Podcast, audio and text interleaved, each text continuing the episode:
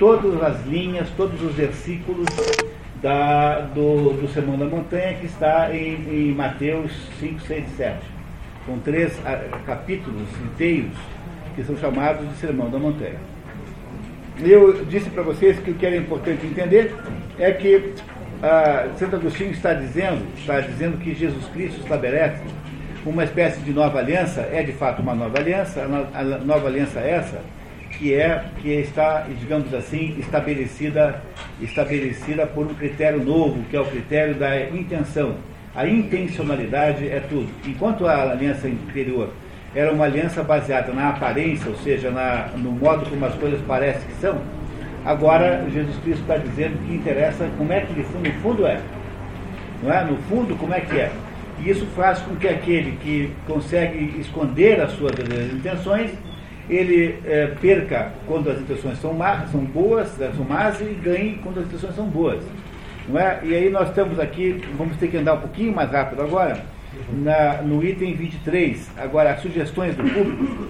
Eu queria propor então que nós fizéssemos o seguinte agora, que é, muito obrigado, dona Ingrid, pela sua leitura, estava muito boa, que duas pessoas se candidatassem agora, uma lê à esquerda, outra lado da direita. Quem é que gostaria de fazer isso? Quem quer ler, quem quer o texto bíblico, a Constância, e quem lê ao lado direito, o comentário de Santo Agostinho? Marco. Tá bom, então vamos lá então. Continuamos. 23, 23, item 3, por favor. O microfone, por gentileza.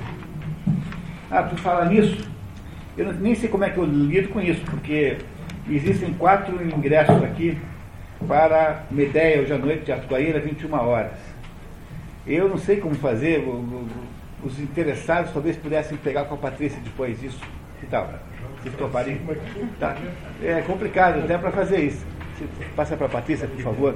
Tá? É, o, é, é, pois a gente não tem meio de fazer isso, porque é complicado, né? Não temos tempo para nada. Né? Não é isso? Tá? É o presente da Rosa, está aqui, nossa colega Rosa, que está ali. Muito obrigado, tá? Continuamos, vamos lá. 3. Portanto, se tu estás fazendo a oferta diante do altar, e te lembrar aí que teu irmão tem contra ti alguma coisa. Pode ler sempre o 23 e o 24. Deixa ali a tua oferta diante do altar e vai te reconciliar primeiro com teu irmão. E depois irás fazer a tua. Santo Agostinho diz que essa, esse item aí é, é alvo de muita confusão, porque ele acha inconcebível que alguém acredite, diz Santo Agostinho, tá? que alguém ache certo largar tudo ali, viajar 3 mil quilômetros porque o seu inimigo está em Manaus e voltar de Manaus para continuar a fazer a sua oferenda. Propõe, portanto, Santo Agostinho uma outra interpretação para isso. Prestem atenção. A isso mesmo se refere o que se diz a Lures. Não se põe o sol sobre a vossa ira. Quer dizer, você não pode dormir com ira sobre alguém.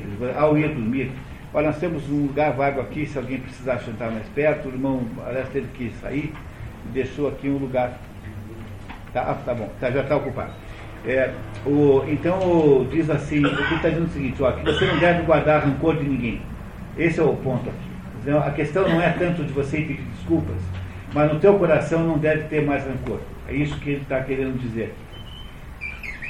E devemos ir não precisamente com os pés do corpo, mas com o movimento da alma, a prostrar-nos com humilde afeto diante do irmão, para o qual teremos voado nas asas do interno pensamento, na presença daquele a quem temos de fazer oferta. Quer dizer, você pedir desculpas para o seu irmão falando com Deus também vale, não é apenas procurar fisicamente outra pessoa. Às vezes não pode não ser possível. Igualmente, se ele estiver presente, poderá sem nenhum fingimento apaziguá-lo e atraí-lo novamente para a amizade, pedindo-lhe perdão, se antes tiveres feito isso na presença de Deus, dirigindo-te até ele não com lento ir, lento ir do corpo, mas com o velocíssimo afeto do amor. E ao voltares, ou seja, ao tomar-te a intenção ao que tinhas começado, farás a tua oferta. Não que se demora em teu adversário, enquanto estás disposto a caminho com ele, para que não suceda que ele, adversário, te entregue ao juiz, e o juiz te entregue ao teu ministro, e sejas mandado para a cadeia. Pode continuar. Em verdade te digo que não sairás de lá até não pagares o último centil. Centil é uma quantidade muito pequena de dinheiro, é assim uma ninharia. É, no tempo em que o padre traduziu isso, era a moeda real, que era a moeda de Portugal, tinha na menor fração um centil. É por isso que ele botou aqui centil. O, esse padre Antônio de Figueiredo, no tempo do Marquês de Pombal, para vocês terem uma ideia de como esse texto é, a tradução é antiga, né? E, então ele está dizendo que não sai da cadeia enquanto não pagar o último centil. Mas o centil aqui é o quê? Enquanto não tirar da sua alma o último pedaço vestígio de ódio e raiva. Porque é isso só que permite que você possa se liberar desta dívida para com o outro, tá? Então aqui, por favor, Marco, pode pular a primeira parte ali, porque ela tá, essa primeira parte não vai nos ajudar, vai na segunda ali, assim. Assim, assim quem quer que neste caminho, ou seja, nesta vida, não se reconcilie com Deus pela morte de seu filho, por Deus será entregue ao juiz, porque o Pai a ninguém julga, mas deu ao seu filho todo o poder de julgar. João versículo 22. Tem assim explicação tudo mais que se escreveu neste capítulo e de que já nos ocupamos. E você reconciliar-se com, com Jesus é você perder todo o ódio no coração, toda a ira, todo o ódio jogar fora. Ouviste o que lhe foi dito aos antigos, não adulterarás. Então, o que foi escrito no Velho Testamento ainda vale. Eu porém digo que todo o que olhar para uma mulher cobiçando-a, já no seu coração adulterou com ela. Porque no cristianismo, que é a lei seguinte, vale a intenção, não vale a ação apenas. Ora, uma lei que impeça apenas a ação já é uma lei boa, porque essa é a lei civil. Então, não é, quando é que você é condenado por um assassinato? Quando você matou alguém. Agora, quando você deseja matar alguém, que é normal que qualquer pessoa deseja, porque faz parte da vida humana normal, de vez em quando você achar que alguém merece morrer, alguém que fechou na rua, você pode ter esse pensamento. Ah, é claro que você não deve executar o ato, não é? E você não será perseguido criminalmente por ter desejado matar alguém. Mas você, mas para o cristianismo é. Ou seja, esse ódio que você sentiu de alguém ao ponto de querer matá-lo, esse ódio é que você tem que tirar do seu coração. Compreendendo a diferença da velha lei e da nova, a velha lei é apenas formal, a nova não. Podemos explicar, por favor, vamos lá. A justiça menor proíbe se cometa adultério pela união dos corpos. Justiça menor é do Velho Testamento. A justiça maior do reino dos céus, no entanto, proíbe se cometa adultério já no coração. E quem não comete adultério no coração, este muito mais facilmente consegue não cometê-lo com o corpo. Quem, pois, deu este preceito confirmou aquele, porque ele não veio para destruir a lei, mas para cumprir. Jesus, né? Veio para cumprir. Ou seja, além de não matar ninguém, além de não adulterar concretamente, não adulterar nem como intenção, porque a intenção no Novo Testamento, na Lei Nova, é tudo. E se o teu olho direito te serve de escândalo, arranca-o e lança-o fora de ti, porque melhor te é que se perca um de teus membros do que todo o teu corpo seja lançado no inferno. Pois aí é que está o problema da interpretação da moral cristã, porque as pessoas que interpretam as coisas ao pé da página, não é, que é muito comum nessas seitas, eh, certamente achariam que trata-se de um olho real, concreto, dizer, seria uma espécie de esforço de automutilação, né, uma, uma epidemia de automutilação. Imaginava que viria de mutilação se se levasse isso a sério assim? Pois o Santo Agostinho interpretará isso de um modo mais simbólico. Reparem, por favor. É este, portanto, o sentido. Qualquer coisa que ames a ponto de estimá-la como a teu olho direito, se te escandaliza, ou seja, se te impede alcançar a verdadeira bem-aventurança, arranca e afasta de ti. Porque te convém perder o que amas por ter por te ser tão íntimo como um dos teus membros, para que não te vá o corpo inteiro para o inferno. Se você é alcoólatra, não é? então tira o alcoolismo. Não quer dizer que você deva ah, tirar fora o, a língua para não sentir mais o gosto da cerveja. Compreenderam? Não se trata exatamente disso. Trata-se, portanto, de uma escolha entre duas coisas. E se tua mão direita te serve de escândalo, corta-a e lança-a fora de ti, porque melhor te é que se perca um dos teus membros do que todo o teu corpo vá para o inferno. Disse que o conselheiro nos escandaliza nas coisas divinas quando diligentemente nos tenta fazer cair em alguma perniciosa heresia, sob pretexto de religião ou sabedoria. É, esse conselheiro que ele está falando aí é conselheiro genericamente, mas é sobretudo o olho esquerdo. Porque aqui é preciso que vocês compreendam que há toda a simbologia do direito e do esquerdo aqui. o direito está associado, lembra que nós temos que sempre partir de uma ideia de polaridade? Não, a gente não entende o cristianismo. É, o cristianismo trata com seres que estão é, tensionados entre o céu e a terra. Ah, isso são seres humanos. Pois o direito trata do céu e a esquerda trata da terra. Sempre é assim.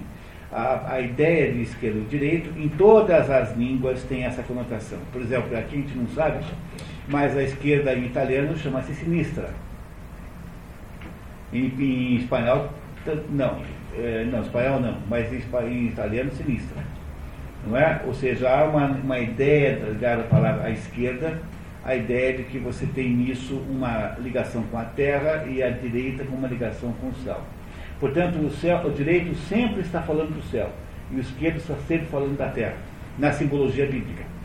Logo, não são palavras que são escolhidas de maneira inocente, mas elas têm um sentido em si próprias que tem de ser preservado. Chegou a nossa leitura oficial, né, que hoje não, não está, está de folga, hoje está dispensado. Tá.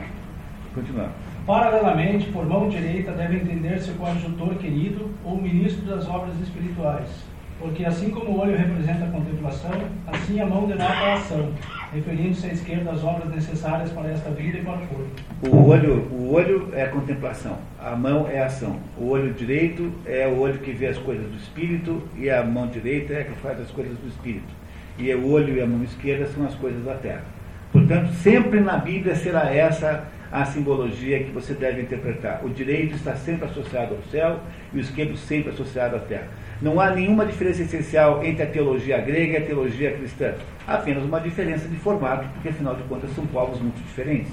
Mas a essência das duas coisas é a bipartição que há e, e que é, é completamente comum em toda a natureza.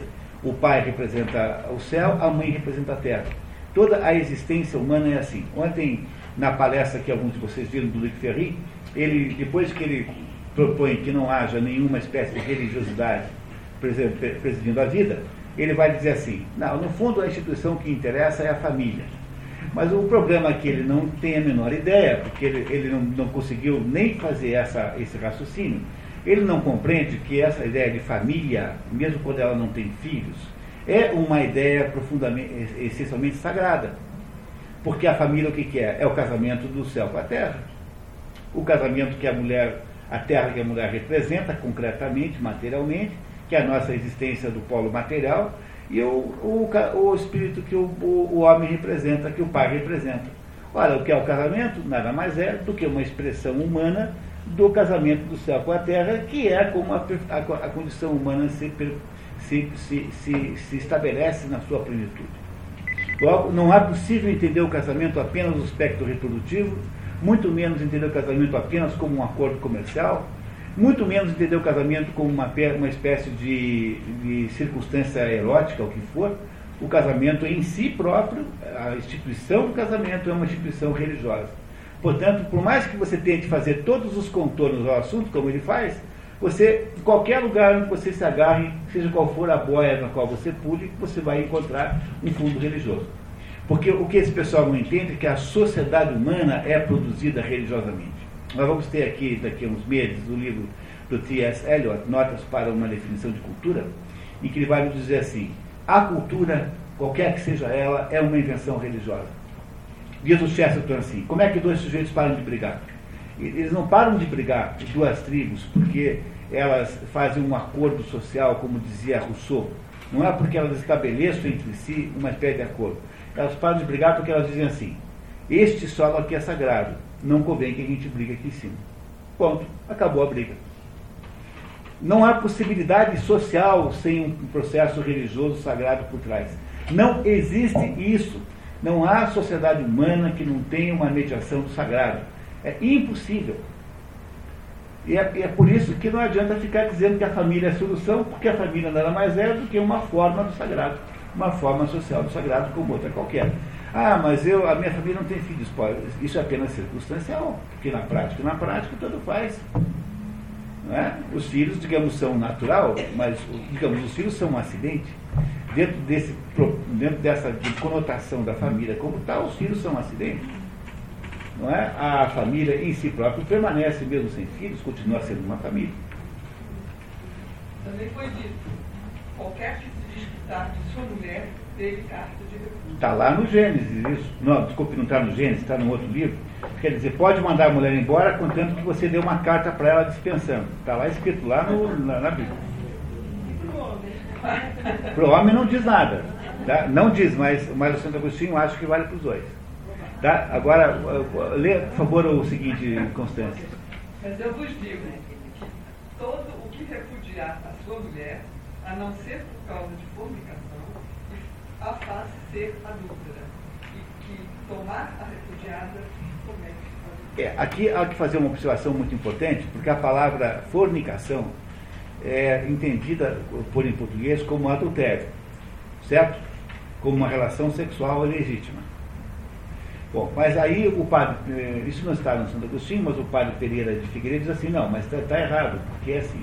A palavra fornicação grega, de onde veio a nossa tradução fornicação, porque ela é do Novo Testamento, é, significa porneia. Porneia é fornicação em grego, adultério em grego. Mas dizer assim, mas a palavra porneia não significa, não, não, não é a mesma coisa que a palavra a, zona. A zona em, em, em, em hebraico, hebraico significa é, é, casamento ilegítimo. Quer dizer o seguinte, que ao traduzir o Novo Testamento, ao traduzir o nome do grego, há aqui a tendência de se usar essa palavra fornicação como sendo adultério, como sendo adultério. Mas na prática, quando você vai para o original hebraico, onde o Velho Testamento está escrito, significa lá no hebraico que a única forma pela qual o casamento não é, pode ser anulado não é o casamento anulado porque, é, porque, porque houve é, adultério.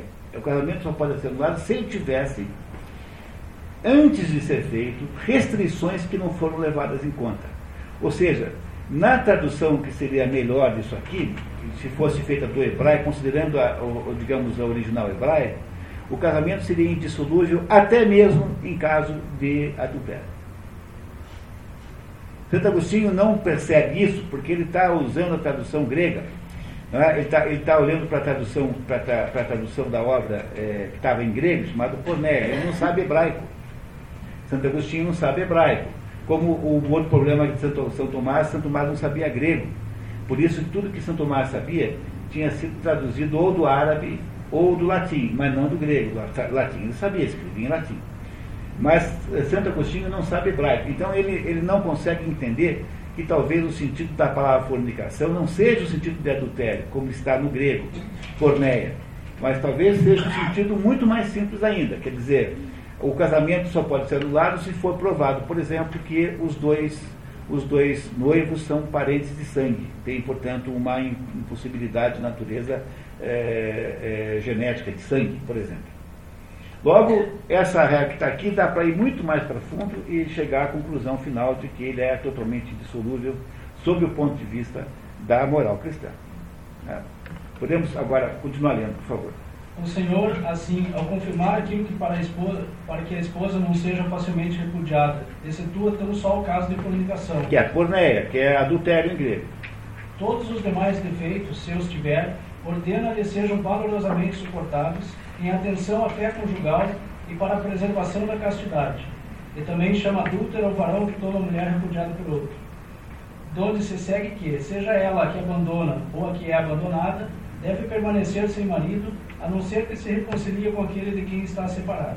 As viúvas estão, obviamente, isentas dessa restrição. Aos antigos devemos tê-los em conta para distinguir as diversas etapas da dispensação da divina providência que vem em ajuda do gênero humano com a sua origem, e não para extrair deles normas de vida. Os antigos quem são? Os velhos testamentos. Quer dizer, ele está dizendo que para o Velho Testamento você não. Porque no Velho Testamento está escrito lá que se não quiser mulher, é só mandar embora. Está dizendo que isso não é para seguir como se fosse uma regra de moral. Por isso, pessoal, que a gente não consegue jamais entender uma religião quando a gente fica pegando pedacinho dela assim, ó, e olhando para pedacinhos. Porque aí vem um idiota e diz assim, ah, porque o islamismo isso aquilo, porque tem aqui uma frase que diz assim. Bom, mas aí você não, não leva em conta que tem mais 32 outras que são contrárias àquela. E a mesma coisa o fundamentalista cristão, por exemplo. O sujeito vê lá na, na, no livro que está proibido transfusão de sangue. Pronto, não deixa, o filho está morrendo, o sujeito não autoriza a, a criança a receber uma transfusão de sangue. Por que, que ele acha isso? Porque ele está olhando para um pedaço da história e as religiões não são compreensíveis por pedaços e segmentos isolados. Elas são compreensíveis no conjunto da sua doutrina. E é por essa razão que é, digamos, perigoso você empreender um processo de ler a Bíblia sem professor. E quando digo professor, não estou dizendo para você fazer um curso de catecismo por aí. Estou dizendo para você pegar Santo Agostinho, São Tomás, Santo Anselmo, para você pegar os grandes, os grandes comentaristas e pegarem a ajuda deles, porque eles passaram a vida inteira tentando entender essas coisas, e eles são mais espertos que nós. Portanto, é muito importante na apreciação de uma religião como o cristianismo você não pressupor que o texto está automaticamente esclarecido, como fazem alguns desses crentes, né, que acham que há uma luz interior no ser humano capaz de fazê-los compreender tudo automaticamente. Isso não é verdade. Reparem que há uma porção de coisas que tem que ser entendida na sua verdadeira medida. E é por isso que uma religião como o cristianismo precisa dos comentaristas. É por isso que é preciso você prestar atenção no que dizem pessoas como Santo Agostinho. Não é isso? Continuemos, por favor. 33. Igualmente ouviste que foi dito aos antigos: Não jurarás falso, mas cumprirás ao Senhor os teus juramentos. Eu, porém, vos digo que absolutamente não jureis, nem pelo céu, porque é o trono de Deus, nem pela terra, porque é o assento de seus pés, nem por Jerusalém, porque é a cidade do grande rei. Nem jurarás pela tua cabeça, pois não podes fazer que um cabelo teu seja branco ou negro, mas seja o vosso falar sim, sim, não, não, porque tudo o que daqui passa procede de mal. Olha que interessante isso. Quer dizer, você, você não deve jurar de modo nenhum. Os antigos diziam, não jureis de falso. Agora, não jure de jeito nenhum. Porque esse negócio de jurar só existe por uma única razão, explica Santo Agostinho. Porque o outro lado que está falando com você é, um, é inseguro e é incapaz de aceitar sua palavra. Então, já que o outro lado aqui tem o um problema, quer dizer, o sujeito do lado de lá é que não é capaz, que não tem a segurança para dizer o que você diz, ele te obriga a que você jure. E jurar é sempre ruim por causa disso. E você não deve fazer de modo nenhum, apenas diga. Diga o que é. Sim, sim, não, não. Agora, jurar não, tá? Jurar é besteira. É o que ele explicará em seguida aqui, por favor. A justiça dos fariseus consiste em não perjurar, e ela confirma-se por aquele que proíbe jurar, o que pertence já à justiça do reino dos céus, porque, assim como não pode mentir aquele que não fala, assim tampouco pode perjurar aquele que não jura. Assim, ensina o Senhor que não há, de, que não há nada tão desprezível entre as criaturas de Deus, porque se possa perjurar, uma vez que todas, desde a mais alta até a mais baixa, desde o trono de Deus até um cabelo branco ou preto, preto são regidas pela divina providência. Mas quem é você para jurar isso aquilo? Quer dizer, você não consegue nem saber que cor é o teu cabelo, vai ficar, não consegue nem controlar isso. Claro, no tempo do Agostinho não existia essas pinturas de cabelo. Né? Talvez existisse de alguma maneira, imagino. Né? Mas não é por isso que fica é, ilegítimo o que ele está dizendo. Né? Continuando. Por isso não disse o Senhor, tudo que daqui passa é mal, pois que não procede mal aquele que usa bem do juramento qual, o qual juramento, conquanto não seja bom, pode ser todavia necessário para persuadir a outrem do que lhe é útil a ele próprio, mas sim procede do mal, ou seja, daquele por cuja fraqueza desvez obrigado a jurar. Entenderam? É, quer dizer, quando ele diz assim, diz aí, procede do mal, ele não quer dizer que o jurar é mal em si, mas procede do seguinte mal, o fato de que determinadas pessoas são tão fracas que só conseguem acreditar se você jurar nesse sentido é que procedem do mal, procedem, portanto, da insuficiência dos outros, né? da, da fraqueza do, do seu interlocutor. Vós tendes ouvido o que se diz, olho por olho, dente por dente. A justiça menor dos fariseus consiste em não passar de determinado limite na vingança, para que não se devolva mais mal do que se recebeu. Este já é um excelente degrau. Entenderam que o olho por olho, dente por dente é um limitador para que a resposta a uma injustiça não seja maior do que a própria injustiça? É um limitador em si. Tá? Continuamos agora. Sim, porque não se encontra facilmente quem se contente em dar só uma, só, uma só bofetada àquele é, de quem recebeu uma. Que é logo dá umas duas ou três, que é para ficar claro o repúdio. Nem quem se limite a proferir uma só palavra injuriosa, sem exceder-se, aquele que lhe dirigiu anteriormente uma. Seja porque, perturbado pela ira, se comporta imoderadamente, seja porque julga que o que ofendeu primeiro deve receber pena maior do que a que, do que, a, de que foi vítima ele próprio, que não fizeram mal a ninguém. Esta atitude já foi coibida em grande parte pela lei ao ditar olho por olho e dente por dente, palavras que encerram moderação e cujo fim era que a vingança não ultrapassasse a ofensa. Este é o caminho da paz. A sua perfeição, todavia, está em rejeitar absolutamente toda a vingança. Aquele que veio não para destruir a lei, mas para cumpri-la, levou à perfeição essa justiça inicial fazendo-a não severa, mas misericordiosa. Pronto, então aqui, pessoal, aqui tem uma coisa importantíssima para explicar para vocês. É, a mesma modificação que existe aqui da lei velha, do olho por olho, dente por dente, para a ideia da misericórdia, que é a ideia de perdoar quem ofendeu você, não é essa mudança? É exatamente a mudança que há na cultura grega entre a mudança de Temis para Dike que vocês apreendem, aliás, nós já vimos isso aqui no, no livro, na, na trilogia Orestia de, de Esquilo, nós lemos Eumendes, que foi a terceira peça, em que acontece exatamente isso, ou seja, as Elíneas, que são as fúrias vingadoras dos pecados, são convencidas por Palas Atena a aceitar um julgamento humano, e esse julgamento humano, então, inocenta Orestes, com o voto de Minerva, da Minerva, ou seja, da Palas Atena, o momento da história em que foi instituído o voto de Minerva, que vem a ser a mesma coisa que Palas Atena, que uh, para, né, para resolver o empate de 6 a 6, dá o seu voto a favor de Orestes, eh, inocentando da morte da mãe, da mãe Clitemnestra. Pois essa história contada lá na cultura grega, na trilogia Orestes, que é uma maravilha, diz Aristóteles, que é sob o ponto de vista de forma, a peça mais bem escrita em, toda, ah, em todo o mundo grego. E Aristóteles conheceu não só as 33 que nós sobramos para nós lermos aqui, mas conheceu as 300 e poucas que esses três grandes trágicos escreveram. Portanto, é uma opinião muito, muito importante. E, portanto, lá na Oreste acontece a mesma coisa que acontece aqui. É exatamente o mesmo processo. Quando finalmente as fúrias submetem-se então àquele, àquela misericórdia que é o julgamento de Orestes no aerópago. Nesse momento, a Tênis, que é a justiça do olho por olho, dente por dente, que é a justiça cruel, apenas no sentido de retribuição pura, tem que se submeter ao nascimento de uma outra justiça chamada Dike.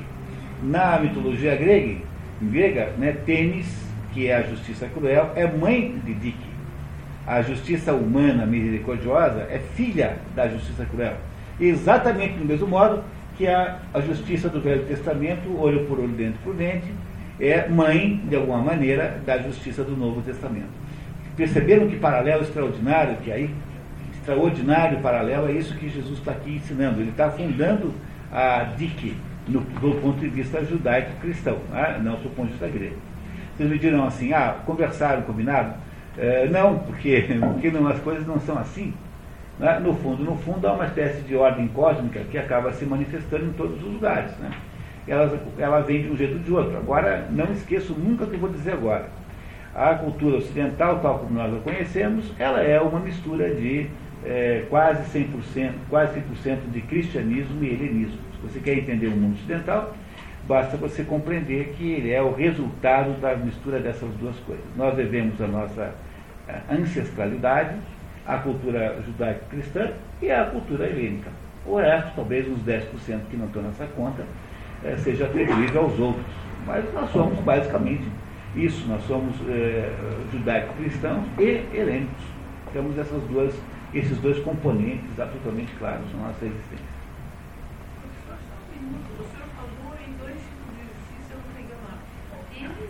Tênis, tênis é justiça velha, aquela, aquela que mata, aquela que vinga. Entendeu? O sujeito, o sujeito fez, matou a tia do outro, o outro pode matar a sua tia também. É mais ou menos isso que funciona.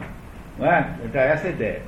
Essa justiça, que é a justiça velha do, do olho por olho, dentro por dentro, equivale no mundo grego à justiça da deusa Tênis, que no, na história Orestia é representada pelas fúrias fúrias oeríneas. São, são, as fúrias oeríneas são, de modo geral, três mulheres diabólicas, sendo a mais conhecida a Megera, que passam a vida inteira no fundo do inferno, no Tártaro, é, passam infernizando os pecadores, contando para eles tudo que eles fizeram de ruim, não lhes dando um minuto de sossego, a não ser contar o tempo todo, o tempo todo, o tempo todo, o tempo todo, o tempo todo.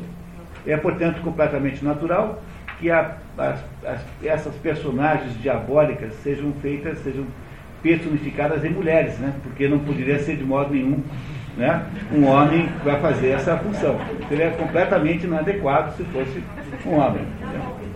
Fica, ficam lá, né? No dia 13 de maio de 85, você olhou para a mulher no posto de gasolina. No dia 16 de outubro de 1926, 1948, você esqueceu do meu aniversário. No dia 15 de abril. Assim são as iríneas. Se quiser, quem quiser saber o que são as iríneas, é só lembrar disso. Está vendo? Ah, eu não lembro. É, Atropos? É, Atropos, é. E a outra não me lembro agora. É, não lembro. Tá? É, é, mas há algumas obras em que elas são muitas. Por exemplo, mesmo na Orestes aparece o coro das, das, das, o coro da peça é feito de eríneas, é feito de fúrias. E há muitas mais, né? Agora essas três são as mais conhecidas, sendo a mais conhecida a Megera. Ok? Continuamos, por favor. Mas por acaso pensamos que disse, vai com ele outros. Ah, desculpe, Marco. Na verdade aqui tem um engano, pessoal. Esse trecho que está aí agora é do bloco de baixo, tá? Ah, okay. vou fazer uma, uma, uma, uma, pequena mudança e vamos lá para o 39 direto. Eu, porém, digo-vos que não resistais ao que vos fizer mal mas se alguém te ferir na tua face direita, oferece-lhe também a outra. Notem sempre que direito e esquerdo aqui nunca é gratuito e que direito que significa mais importante que a face do que a outra, tá? O direito é mais importante que o esquerdo, sempre. Pode continuar lendo, por favor. E ao que quer demandar-te em juízo e tirar-lhe a tua túnica, larga-lhe também a capa. E se qualquer te obrigar a ir carregado mil passos, vai com ele ainda mais outros dois mil dá a quem te pede, e não voltes as costas ao que deseja Muito bem, então agora vamos começar a entender isso segundo o Sr. Agostinho. Mas por acaso pensamos que disse, vai com ele mais outros dois mil só por dizer? Ou será que quis completar o número 3, número que denota perfeição, para que todo aquele que assim proceder se lembre de que pratica a justiça perfeita, ao suportar misericordiosamente as fraquezas daqueles cuja salvação deseja? Pois é, o número 3, pessoal, é um número simbólico. Aí você vê como Santo Agostinho é platônico e como Platão, é, como Platão é pitagórico, né? Porque aí você vai atrás das, das, das digamos, das origens dessa, desse discurso. Quem é que, na história da, da, do mundo das ideias, defendia o valor simbólico dos números? Pitágoras. Pitágoras não parece com os outros neo, neo, é, é, pré-socráticos de modo nenhum.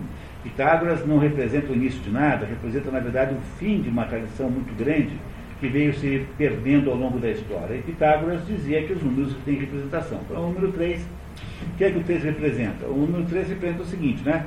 As coisas todas existem por opostos. Não é? As coisas existem, por exemplo, é o branco e o, o, o colorido e o descolorido, o frio e o quente. Esses opostos representam as, as duas coisas. No entanto, não é? eu não disse para vocês aqui várias vezes hoje que a condição humana é representada pelo polo, por dois polos opostos? Então, há uma polaridade, ou seja, uma dualidade, que representa o dois, que é entre o céu e a terra. No entanto, se você perceber bem, esses polos não são completamente separados, eles estão em relação entre si, ou seja, eles se relacionam entre si. Ora, a esses dois, céu e terra, há uma terceira natureza, uma terceira existência, que é a relação entre eles. Portanto, o 2 só se materializa no 3. O 2 é, é par, o 3 é ímpar. O 2 gera o 3 por necessária, necessidade lógica de ter uma relação entre eles. Portanto, se nós vivemos dessa maneira como eu descrevi, nós vivemos entre essa polaridade de céu e terra, pois a nossa vida o que é? A nossa vida é o trânsito entre esses dois polos. A vida humana é aquilo que acontece entre no área que está entre o polo superior e o polo inferior. Por isso é que ele está dizendo aqui, platonicamente, logo pitagoricamente, por consequência, que, é, que Jesus está falando do número 3, quer dizer, ele está dizendo que Jesus está usando simbolicamente o 3 como, uh, como, como meio de contar um pouco melhor isso que eu estou dizendo para vocês com palavras diferentes de Santo Agostinho. E reparem agora como, vai fazer, como faz sentido agora. Além disso, pode-se observar que também, por este motivo, insinuou tais preceitos em três exemplos. Primeiro, se alguém te ferir na face. Segundo, se alguém te quiser tirar a túnica. Terceiro, se alguém te obrigar a dar mil passos. Tendo, nesse terceiro exemplo, acrescido dobro a unidade para completar o triplo. É, isso explica por que ele fala assim. Já que querem que você, que você carrega, carregue mil passos, você carregue mais dois mil. Porque dois mil mais mil dá três mil. E volta a simbologia do três. Portanto, o que está fazendo Santo Agostinho está interpretando a fala de Jesus Cristo sob o sentido simbólico. Não é? E essa simbologia não a sabe Jesus Cristo porque ele estudou com os pitagóricos. Não é porque ele foi para a Índia fazer um curso secreto. Não é porque ele fez um curso de correspondência com o Instituto é, Técnico, etc. Mas porque essas simbologias são mais ou menos naturais e implícitas em toda a condição humana. A gente as percebe por intuição, porque nós intuímos a simbologia. Mas a gente nem sempre dá-se conta conscientemente delas. É por isso que aqui está Santo Agostinho dizendo que aí há implícito nisso uma simbologia pitagórica. Não porque Jesus Cristo seja pitagórico, por favor, não entendam isso, mas é porque a, a simbologia que os pitagóricos nos apresentam é a simbologia da estrutura da realidade. Ela não é pitagórica em si própria, ela é apenas pitagórica na medida em que ela é enunciada pelos pitagóricos, mas não porque ela seja em si pitagórica, porque não é. Parece claro isso, né? Ah, muito bem, continuamos. Sim, porque qualquer que seja o significado da face direita, é patente que é algo mais apreciado que o significado da face esquerda, e que aquele que tolerou um agravo no que lhe é mais caro, faz menos se tolera em algo que não aprecia tanto. O, o, a face esquerda, levar um tapa na face esquerda, é menos grave do que na face, da face direita, porque a face direita simbolicamente representa as coisas do céu e a face esquerda simbolicamente as coisas da terra. É sempre assim, pessoal. Tá, o tempo todo essa simbologia, se você não atende isso, você não entende o sermão da montanha. Continuamos. Depois nos diz que temos que dar a capa a quem nos queira tirar a túnica, o que ou equivale meramente a dar a capa, ou o supera um pouco, sem chegar todavia a ser o dobro. Isso quer dizer que, seja maior que a anterior a nova ofensa que nos fazem, seja igual a ela, seja ainda maior que ela, devemos sempre tolerá-la com o espírito sereno. É isso que Jesus quer dizer. quer dizer seja maior, ofensa grande, pequena, tanto faz. Você sempre deve tolerá-la com o espírito sereno. Diz isso como? Simbolicamente por esses exemplos. Diz, a todo aquele que te pedir, e não aquele que te pedir tudo, de modo que dês o que possa sem faltar a honestidade nem a justiça.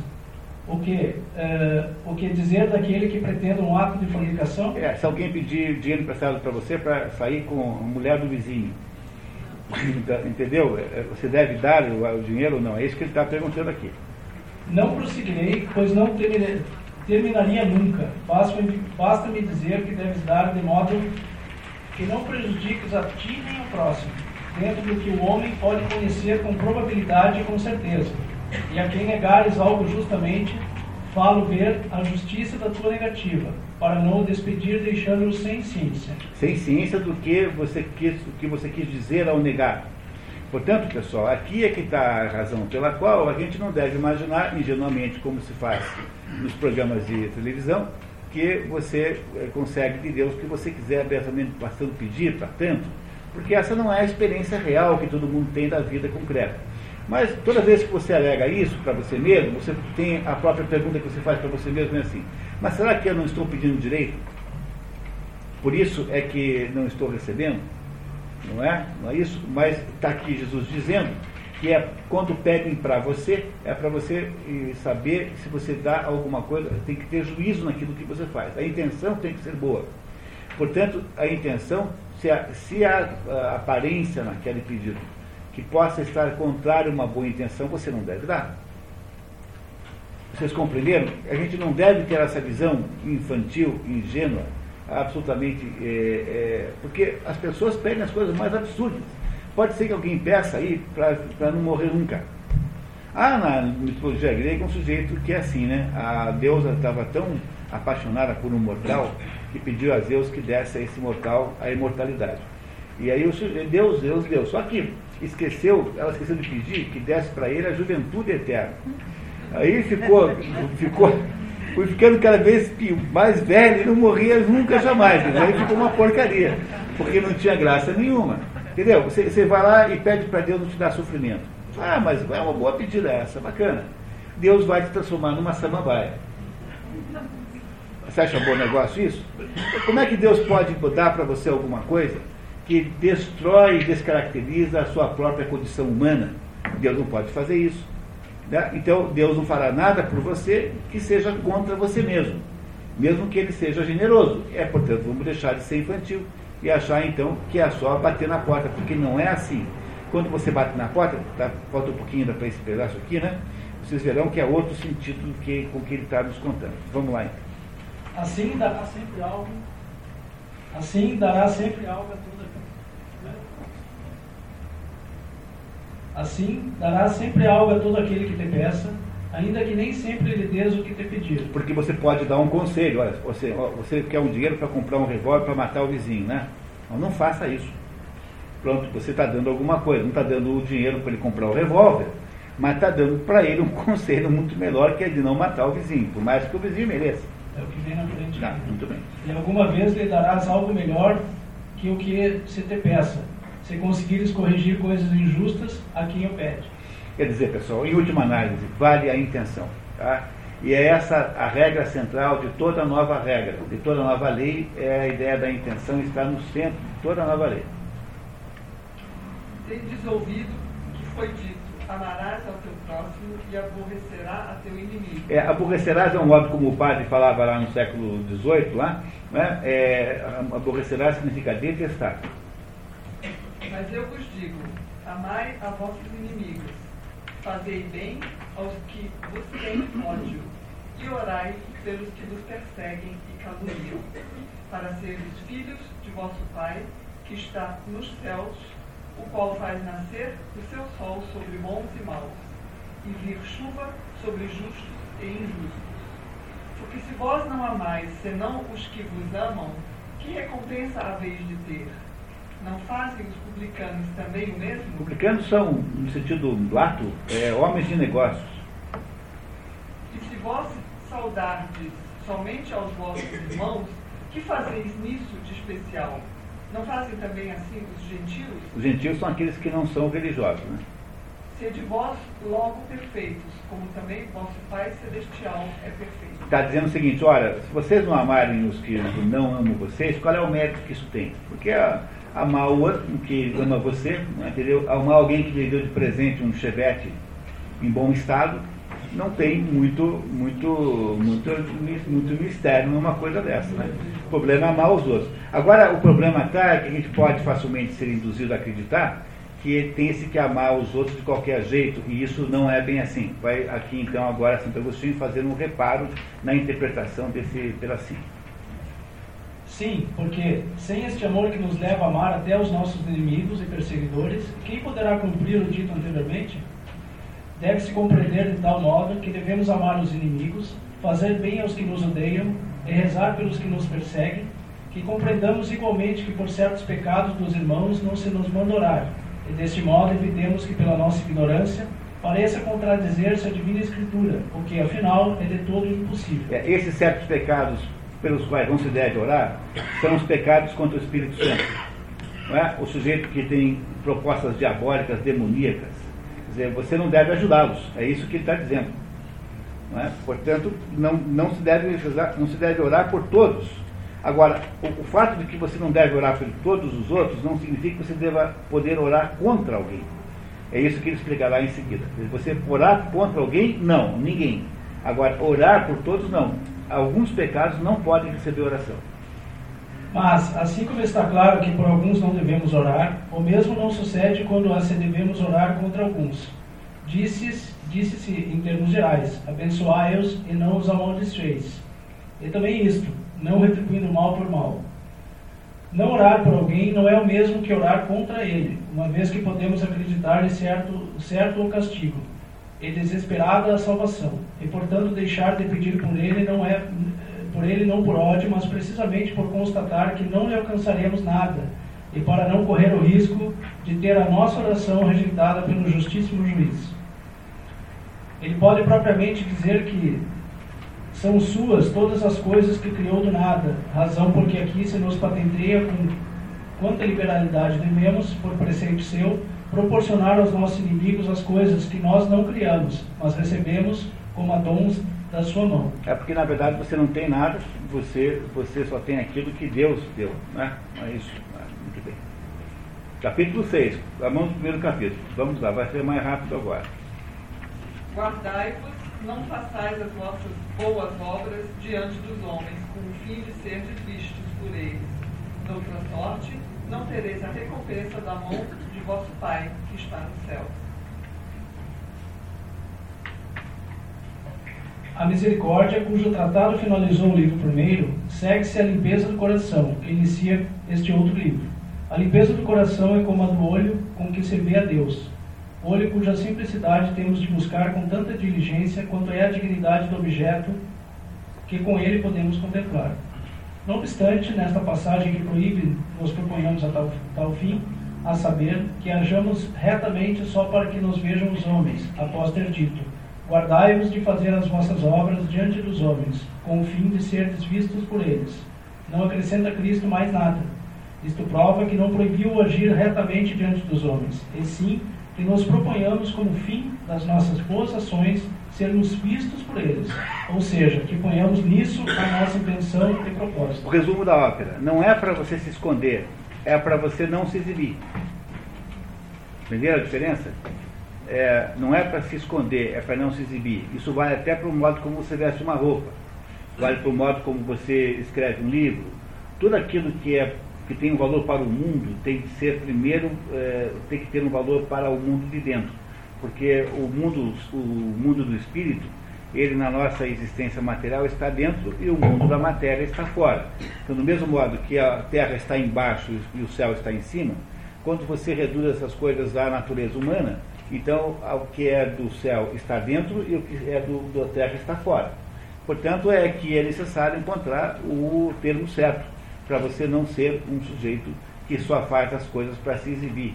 Ou seja, esse negócio de responsabilidade social, empresa responsável disso e daquilo, no fundo, no fundo é tudo aquilo que, no fundo, olhando para a verdade, para isso sim, é tudo aquilo que no Solomão da Montanha está chamado de hipocrisia. Ah, eu não estou aqui botando defeito em ninguém, só estou dizendo o seguinte, que do ponto de vista moral puro e simples, não tem um grande valor.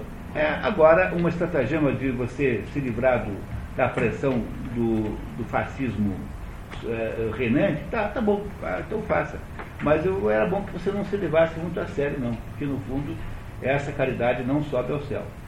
Bom, vamos, vamos tentar entender um pouco mais assim. Quando, pois, dás a esmola, não faças tocar a trombeta diante de ti, como praticam os hipócritas nas sinagogas e nas ruas, para serem honrados dos homens. Em verdade vos digo que eles já receberam a sua recompensa. Já estão condenados. Tá? Pode. Assim, na igreja, como em toda a vida humana, aquele que quer ser tido pelo que não é, é um hipócrita. Finge-se justo, mas não pratica a justiça. É, está errado aí, está escrito errado. Porque põe todo o seu prêmio no louvor humano, o qual o louvor pode conseguir os fingidores enquanto enganam os que, tomando-se por bons, os louvam. Tais fingidores, porém, não recebem recompensa de Deus, mas castigo pela sua falsidade. Não sobe ao céu. Quer dizer, caridade feita para aparecer não vai ao céu. Não sobe ao céu. Quando dás a esmola, mas quando dás a esmola, não saiba a tua esquerda o que faz a tua direita. E agora você finalmente sabe capaz de entender isso, porque essa expressão só é compreensível se você acredita, né? que o mundo, o século, ou seja, o mundo material, o mundo terrestre, não tem de saber o que faz a sua direita. A sua direita é o seu mundo espiritual. Compreenderam? No sentido da esquerda e da direita. Não é que a sua, não é a sua mão direita, é a sua mão esquerda. Não a mão em si própria. Ele não está falando de você. Está falando do seguinte: que aquilo que você faz em prol do céu não é alguma coisa que interessa ao século. O século entendam aqui é, como sendo a vida material, a vida o, terrestre. Não é isso? Só dá para entender isso quando você compreende o que é a direita e a esquerda, então, do ponto de vista simbologia Não saiba a tua esquerda o que faz a tua direita, quer dizer, não se te biscua na consciência o desejo de louvor humano, quando mediante a esmola pretenderes cumprir o preceito divino. Para que a tua esmola fique escondida e teu pai, que vê o que tu fazes em secreto, te pagará. Que significa este segredo, senão a mesma boa consciência, que aos olhos humanos não pode manifestar-se, sem declarar-se mediante palavras, uma vez que uma vez serem muitos os que mentem demasia? É, às vezes é diferente em secreto e em segredo, porque do lado esquerdo é o padre Antônio Pereira de Figueiredo, do lado direito é o padre Matos, entendeu? São dois tradutores da Bíblia diferentes. Por isso que nem sempre coincidem as traduções. Se, portanto, a, a, mão direita atua interiormente em segredo, a esquerda pertence a todo o exterior, ou seja, o visível e temporal. Esteja, pois, a tua esmola na tua própria consciência, onde muitos, muitos darem esmola de boa vontade, ainda que não tenham direito, dinheiro nem nada que dar ao necessitado. Muitos o fazem exteriormente, não no seu interior, já que por ambição ou qualquer outro motivo de ordem temporal querem parecer misericordiosos. Nestes atua tão somente a mão esquerda. Portanto, a mão, do, a mão temporal, não é? Aquela que vai ganhar o prêmio do Instituto Hermes. Entendeu? É um troço qualquer desses aí. Né? ok. Continuamos, vamos lá. E quando orais, não haveis de ser como os hipócritas, que gostam de orar em pé nas sinagogas e nos cantos das ruas, para serem vistos dos homens.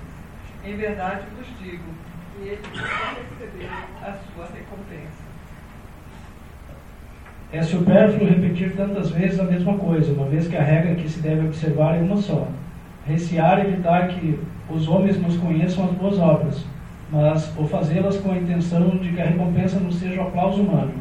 Mantenha o Senhor a mesma forma de expressão quando, como anteriormente, acrescenta: Em verdade vos digo que já receberam a sua recompensa, dando-nos a entender com isso que o que ele proíbe é a busca daquele galardão que constitui o deleite dos nécios, ao serem louvados pelos homens.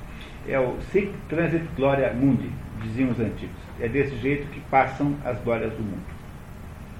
Mas tu, quando orares, entra no teu aposento, e fechada a porta, ora a teu pai em segredo. E teu pai, que vê o que se passa em secreto, te dará a paga. É, vocês matam facilmente, ele está falando, não é para você entrar na sua casa, mas você ora para dentro, não é? para a sua interioridade, e não para a exterioridade. Pode, pode continuar. Que, que quarto será este, senão o vosso coração, Quarto, que também se refere às palavras do Salmo: Do mal que pensais nos, nos vossos corações, compungivos no retiro dos vossos aposentos. É preciso, pois, fechar a porta, ou o que é o mesmo, resistir aos sentidos carnais, a fim de que a oração espiritual se dirija ao Pai, na intimidade do coração em que a Ele se reza em segredo. Quando orais, não faleis muito, como os gentios, pois cuidam que pelo seu muito falar serão ouvidos. Assim como é próprio dos hipócritas fazer-se notar quando oram, não pretendendo senão agradar aos mesmos, aos mesmos homens, assim é próprio dos pagãos pensar que serão ouvidos a poder de palavras. E em verdade todo palavrório vem dos pagãos, que se preocupam mais em soltar a língua do que em purificar o coração. Quer dizer, o discurso não funciona, porque o discurso é para o mundo, não é para o mundo interno. O mundo interno é silencioso. Não queirais, portanto, parecermos com eles porque vosso Pai sabe o que vos é necessário. Primeiro, que vós lhe ofertais. Deus já sabe tudo do que você precisa. Só pode ser que você não saiba do que você precisa. Mas Deus sabe tudo do que você precisa. Mas Ele vai explicar em seguida aqui. Sim, porque se precisamos valer-nos de muitas palavras ao tentar ensinar ou instruir um ignorante, que necessidade temos delas quando se trata daquele que conhece todas as coisas, a quem todas falam pelo seu mero existir, proclamando que foram feitas justamente por ele, e de cuja arte e sabedoria não se escondem as coisas futuras, estando antes nelas presentes, e não de passagem, todas quantas passaram e todas quantas vão de passar? Por que temos de empregar até essas mesmas poucas palavras, se ele conhece todas as coisas antes de serem feitas, de elas serem feitas? E como dissemos, conhece aquilo de que necessitamos antes que lhe o peçamos? A primeira resposta é que não devemos precisar de palavras quando nos encontramos diante de Deus, para conseguir o que queremos, mas sim tão somente de quanto acalentamos no espírito e das intenções que nos informam o pensamento com amor puro e afeto. Platão, no diálogo Crátilo, um diálogo delicioso de Platão, Platão faz esse debate em termos filosóficos e diz, acaba concluindo no Crátilo, que uh, o debate no Crátilo é o seguinte: será que quando alguém diz uma palavra, essa palavra em si representa o que a coisa é? Por exemplo, tem lá um sujeito chamado Hermógenes. Hermógenes significa descendente de Hermes. E esse Hermógenes está dizendo justamente que ele não tem nada a ver com Hermes. Porque Hermes não se parece com ele. Hermes é o deus que representa no. Ele é, ele é o Deus que faz as seguintes funções. Né? Ele é o Deus que conduz os mortos para o Hades, ele é o Deus que traz as mensagens de Zeus, é o padroeiro dos comerciantes e padroeiro dos ladrões. Esse é Hermes. Né? Como diz lá o Hermógenes, eu não sei nada disso, então não tem nada a ver com isso. Aí o Crátilo, que é o outro interlocutor, fala assim, não, mas é, você, você não foi batizado. Esse é o problema. Porque se você não tem nada a ver com Hermógenes e chama assim, é porque você não foi batizado de verdade. E Sócrates, muito espertamente, concorda uma hora com um, outra hora com outro. Né? E o Crático está defendendo a ideia de que os nomes de fato representam as coisas. E no final, Sócrates conclui, embora conclua muito, digamos, precariamente, porque esse é um diálogo aporético, né? um diálogo que não tem uma saída, uma saída perfeita, conclui que o que as coisas são, a gente não percebe pelas palavras as palavras podem ajudar, mas o que as coisas são, nós aprendemos, a percebemos por uma espécie de intuição intelectual. É como se você olhasse para a coisa e visse o que é. Por isso que eu sempre digo que a melhor de todas as, as definições de filosofia é que filosofia é a arte de olhar e ver o que é. Como que por intuição. Não é? E é isso que está aqui dizendo Santo Agostinho também. Nós percebemos a verdade pela intuição e não pelas palavras. Aqui mais um paralelo muito interessante entre o mundo grego e o mundo judaico-cristão. Assim pois é, assim pois é que vós haveis de orar. Pai nosso que estais nos céus, santificado seja o vosso nome. Disseram-se muitas coisas em louvor de Deus, as quais profusamente e extensamente esparcidas por todas as Santas Escrituras, qualquer pessoa pode ler e meditar mas nestas não se encontra um só lugar em que se ordene ao povo de Israel que diga Pai Nosso ou ore a Deus Pai. E isso porque o Senhor se manifestou a ele como a servidores, ou seja, como a quem vivia ainda segundo a carne. Veja que coisa extraordinária, dizer, o ponto de vista judaico é um ponto de vista completamente diferente do, do ponto de vista cristão. Por que, que, porque eles são muito diferentes? Não, porque o, a velha lei, ou seja, a primeira aliança, vai até um certo ponto a aliança nova que é a nossa é que estabelece esta ideia da, filha, da, da, da ação amorosa, ação amorosa do pai com relação ao filho. Portanto, no Testamento Velho, em nenhum momento ninguém chama Deus de pai. Embora ele o seja, ainda será simbolicamente. Mas há aqui alguma coisa diferente que está sendo inaugurada por Jesus Cristo. Eu disse a vocês que Jesus Cristo não é apenas um homem, ele é o homem, quer dizer, ele é o, modelo de ser humano ele representa o ser humano na sua estruturação é, ideal, quer dizer, ele é, falando platonicamente, o modelo humano. O modelo, a ideia, a forma humana, essa forma é Jesus Cristo. Ele é mais do que um ser real, ele é a própria forma humana. E sendo assim, ele, ele, ele se põe, aceita a sua a condição de criatura na plenitude.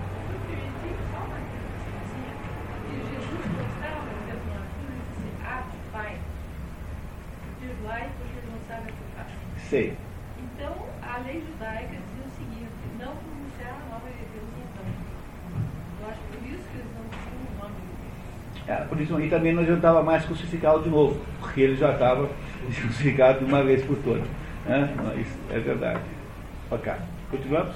Com efeito, quer, quer poderá ele negar agora aos filhos que lhe pedem, tendo-lhes otorgado antes que fossem filhos? Por fim, qual não será a solicitude daquele que diz Pai Nosso, para não ser indigno de tão grande Pai? Quer dizer, agora, como nós somos filhos, temos direitos especiais. Podemos explorar um pouco a paciência do nosso Pai. Essa é a diferença primeira que há aqui. Segunda, vamos lá. Venha a nós o vosso reino. Seja feita a vossa vontade, assim na terra como no céu. Venha, portanto, é o mesmo que dizer, seja manifestado aos homens. Assim como a luz presente está ausente para os cegos e para os que fecham os olhos, assim o reino de Deus, embora nunca se ausente da terra, está porém ausente para os que o ignoram. Não obstante, ninguém ignorará o reino de Deus com o seu unigênito, não só de maneira inteligível, mas também de maneira visível no, no homem do Senhor, vier do céu a julgar os vivos e os mortos. Por isso, após pedir, venha a nós o vosso reino, pedimos, seja feita a vossa vontade, assim na terra como no céu. Ou seja, assim como se cumpre a vossa vontade nos anjos que estão no céu, e que se unem totalmente a vós e desfrutam de vós, sem nenhum erro que lhes tolde a sabedoria, nem infelicidade nenhuma que lhes diminua a ventura, assim aconteça a nós, nos vossos santos que estão na terra, que foram feitos de terra, quanto ao corpo, e que hão de ser levados da terra para entrar na vossa imutável e celeste morada. Tampouco se opõe à verdade compreender as palavras, seja feita a vossa vontade, assim na terra como no céu, deste modo. Assim como no próprio Senhor nosso, assim também na igreja, assim como no varão que cumpriu a vontade do Pai, assim também na mulher que casou com ele, uma vez que o céu e a terra podem perfeitamente conceder-se, respectivamente como varão e mulher, porque a terra é frutuosa mediante a fecundação do céu. Pronto, quer dizer, aí você tem a explicação do que é isso nós chamamos de família. É a fecundação da terra por, pelo céu. Isso é família. É por essa razão que o homem, a mulher, o, o espírito, né, o pai representa o espírito e a mulher, a mãe representa a terra ambos são legítimos nas suas, nas suas é, respectivas identidades, porque nós temos uma, uma, uma existência física e uma existência espiritual. É só essa completude que permite que a vida humana aconteça. É, não sei se vocês perceberam, mas há, tanto, há incríveis uh, simbologias em toda a literatura, toda a literatura lida com esse assunto assim. Por mais que seja inconsciente, compreenderam? O autor não está escrevendo isso porque ele ouviu uma aula que eu dei, ou porque ele leu Santo Agostinho, mas é porque é da natureza humana, quer dizer, é implícito na própria existência humana a percepção dessas coisas automaticamente. Essa junção do céu com a terra é a história da existência humana, só dá para fazer assim. Portanto, quando o seu Lico Ferri fica reclamando que não quer o cristianismo, porque ele acha que o cristianismo é bárbaro, isso, aquilo, e ele acha que o cristianismo é mal, e ele quer a família, botar a família no lugar, ah meu Deus, mas de onde é que ele vai arrumar uma família que não tenha base religiosa? O conceito de família é absolutamente religioso, não há como sair dele. É o casamento do homem com a mulher é o casamento do céu com a terra. É por isso que o casamento gay, digamos assim, seja viável ou não, do ponto de vista aí, aí é, civil, o que for, é um casamento, do ponto de vista ontológico, absolutamente frustrado. Não é possível haver um casamento verdadeiramente entre o céu e a terra. O William Blake tem uma, uma poesia sobre isso maravilhosa, um grande, extraordinário poeta inglês, O Casamento do Céu e da Terra. Dizer, a essência da, da existência humana, ou seja, como é que nós vivemos a polaridade? A polaridade só é absoluta se nós casarmos o céu com a terra. Por isso é que há essa diferenciação é, de gêneros, de sexos, como se quiserem chamar assim, não é? E, é, e é, portanto, no casamento que se manifesta, é, no casamento se manifesta no pequeno âmbito essa capacidade de síntese, síntese é, imprescindível para que a vida humana possa se realizar. Agora, o fato de que alguém não casou implica em no desmentimento disso? Não, porque nós estamos falando de acidente e não da essência. Não é? Portanto, há uma porção de circunstâncias que são diferentes disso, mas a essência continua lá presente. Josimar, pois não. Perdão. É o nome da poesia, o casamento do céu É. William Blake, tá, mas beleza. O pão nosso, necessário à nossa subsistência, nos dai hoje. Resta, portanto, que por pão nosso de cada dia entendamos o pão espiritual, ou seja, os mandamentos divinos que diariamente temos de meditar e cumprir.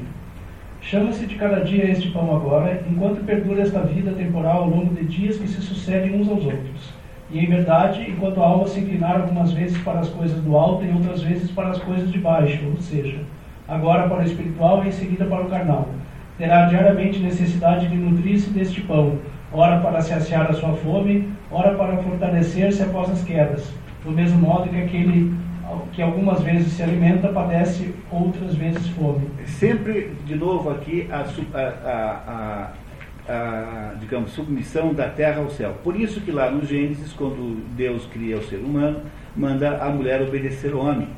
Mandar a mulher obedecer ao homem não é uma, um mandamento é, é, concreto. Primeiro, porque é impossível isso na prática. Deus devia saber disso. Né? Primeiro, que na prática é apenas uma, uma, um delírio, é impossível. Segundo, não é a mulher que obedece ao homem, é a terra que obedece ao céu, pessoal. Entenderam? Que é a terra que tem que obedecer ao céu, porque senão não dá certo. Esse é o problema, é isso que está escrito lá. Agora, as Bíblias modernas resolvem ter que tirar esse negócio. Tem Bíblia que não tem mais isso. O padre não fala mais isso na igreja, porque vai ofender as mulheres. Mas é tudo muito infantil, compreenderam? Porque quando a gente perde a capacidade de entender as coisas simbolicamente, nós nos transformamos numas personagens de piada. Não é? O que é o, o, a personagem da piada? É aquele folheto que não entende nada o sentido verdadeiro, está sempre, tá sempre iludido com a aparência das palavras. Pois é isso que nós fizemos. Esse é o desastre intelectual que nós fizemos na hora que nós resolvemos parar de aceitar a simbologia daquilo que é dito. Num livro religioso, então, se tem simbologia em Shakespeare, acaba de dar com o pé, a gente tem visto isso aqui. Num livro religioso, então, só tem simbologia. Compreenderam o sentido daquelas palavras, que não era uma implicância com as mulheres? Né? Agora, na prática, na prática, isso é impossível. Tá? Então, na prática, vamos desistir desde logo. Tá? Continuamos. Perdoai as nossas dívidas, assim como nós também perdoamos aos nossos devedores. É patente que por dívida se compreende aqui os pecados, como deu a entender o próprio Senhor por essas palavras. Não sairás de lá antes de ter pago o último quadrante. É, quadrante é a tradução que fez o padre Matos para o ceitil que estava lá na tradução do outro, quer dizer, o último pedacinho de dívida e também por chamar devedores aqueles cuja morte que lhe for anunciada cederam ou pelo desabamento da torre ou porque Herodes lhe misturaram sangue contra seus próprios sacrifícios. Que são dois episódios bíblicos. Não se ordena nesta passagem que cada um perdoe a dívida aos devedores, mas sim qualquer pecado que outrem tenha cometido contra ele, porque o perdão das dívidas se refere outro preceito que já tratamos. Ao que quer chamar-se a juízo, retirar-lhe a túnica, cede-lhe também a capa. De onde podemos depreender que, quando neste quinto pedido dizemos perdoai as nossas dívidas, não se trata de dinheiro, mas de qualquer ofensa que se possa cometer contra nós, e consequentemente também em assunto pecuniário, porque peca contra ti aquele que, tendo dinheiro, se recusa a pagar-te o que deve. Não é o dinheiro em si, mas é a ofensa em si. Não é? é a ofensa em si. Não nos deixeis cair em tentação, mas livrai-nos do mal. Amém. Não pedimos aqui, por conseguinte, que não sejamos tentados, e sim que não caiamos em tentação, assim como alguém que, se tiver, que tivesse de padecer a pena do fogo, predisse que não o tocassem as chamas, mas que não o queimassem. Assim como foram prova os vasos do oleiro, assim a tentação e a tribulação fazem o homem justo. Por isso que eu disse para vocês que o diabo, metafisicamente falando, é uma espécie de personal trainer. Ele não é, é, ele não pode estar fora do esquema geral das coisas. Você não pode imaginar que o diabo seja uma entidade autônoma que saiu do mundo, saiu do, do cosmos. Isso é completamente absurdo. Se o diabo existe, ele existe em função de algum aspecto. Veja, o que é que são anjos? Anjos existem? Existem. O que é que são anjos? Anjos são aspectos da mente de Deus. Então, quando você morre, a, a ponto de vista cristão, tá? Ponto de vista cristão, exclusivamente. Quando a gente morre, a gente desaparece. Mas de todos os lugares, exceto de um. Nós deixamos aqui um corpo que se desfaz, deixamos um, uma psique que também se desfaz. Essa psique é o que gera esses fenômenos chamados espiritistas, etc. Tudo isso se desfaz. Nós sumimos no final das contas e ficamos em algum pedaço, só ficamos em um único lugar. Ficamos na mente de Deus, na memória de Deus. No dia do juízo final, Deus nos ressuscita se quiser.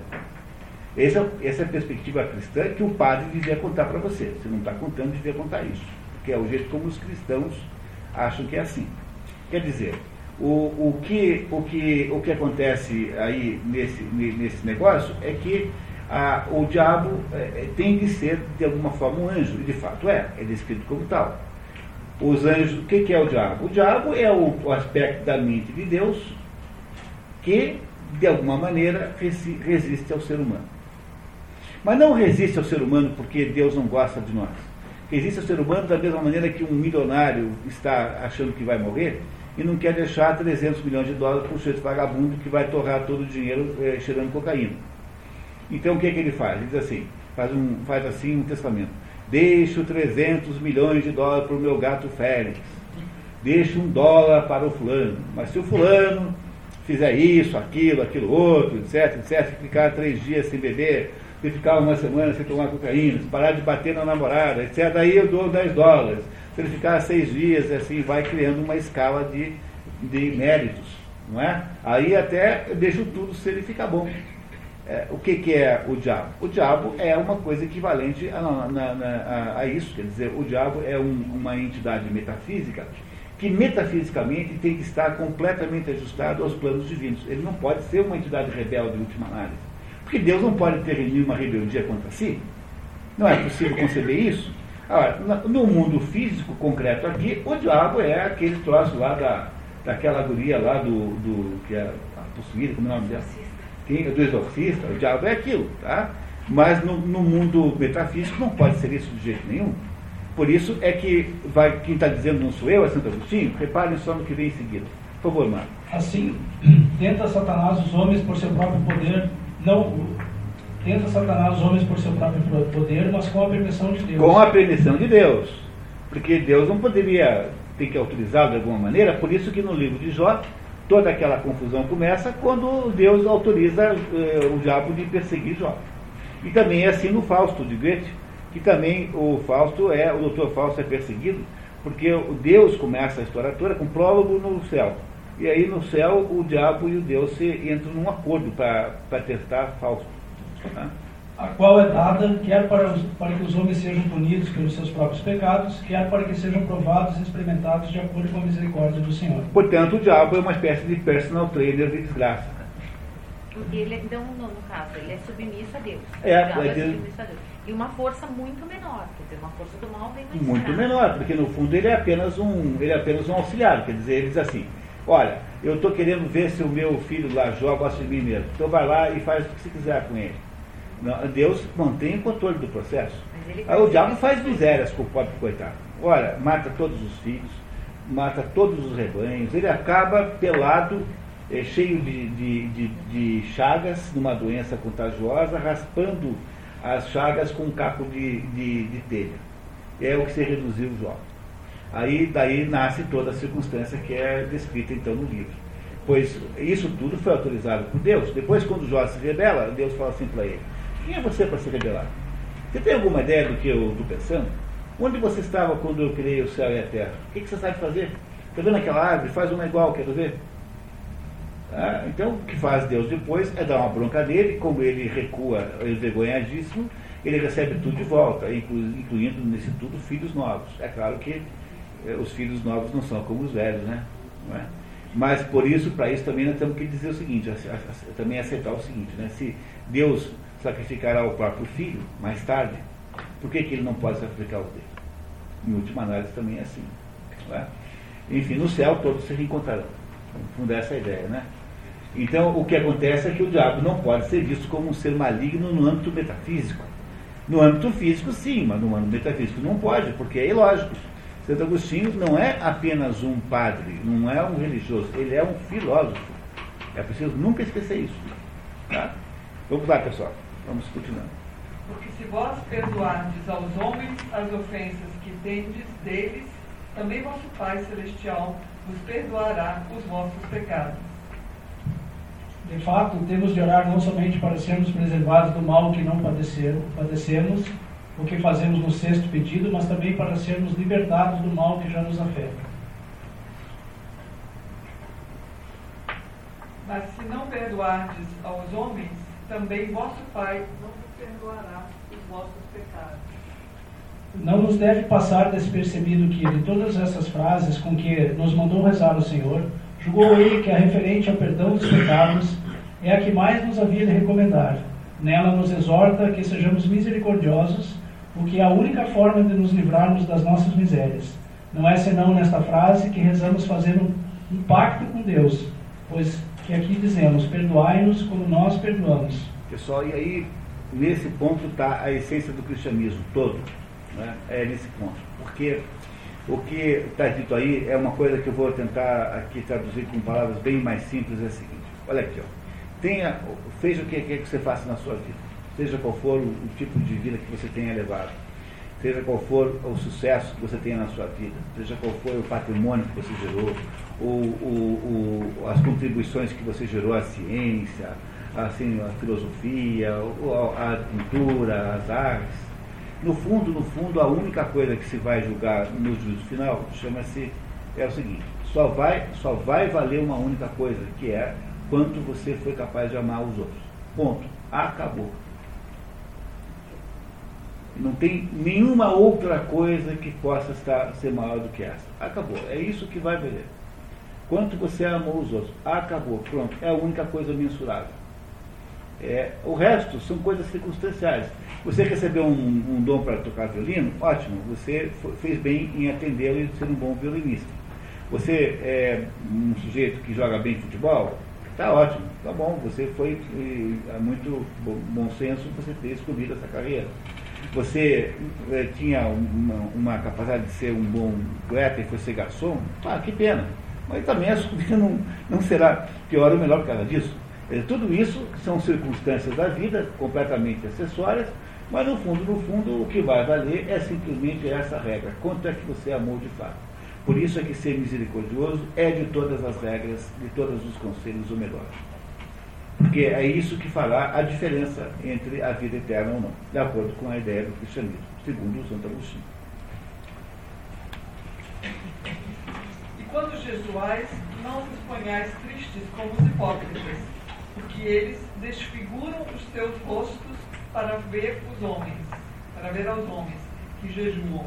Na verdade vos digo que já receberam a sua recompensa. Mas tu, quando jejuas, unge a tua cabeça e lava o teu rosto, a fim de que não pareças aos homens que jejuas, mas somente a teu Pai está presente a o que há de mais secreto. E teu Pai, que vê o que se passa em secreto, te dará a paga. Depende-se dessas palavras que toda a nossa intenção. Nossa intenção, pessoal, desculpe, Marco. Intenção, novamente. Toda a nossa intenção. Então, que toda a nossa intenção há de voltar-se para o gozo interior, sem que, buscando um prêmio exterior, adiramos a este século e percamos a promessa da bem-aventurança, a qual será tão mais firme e sólida, com mais intensa flor, e em virtude da qual nos elegeu Deus para que nos tomássemos tornássemos conforme a imagem do seu filho. É, aderir ao século não significa ser do século XX, do século XVIII.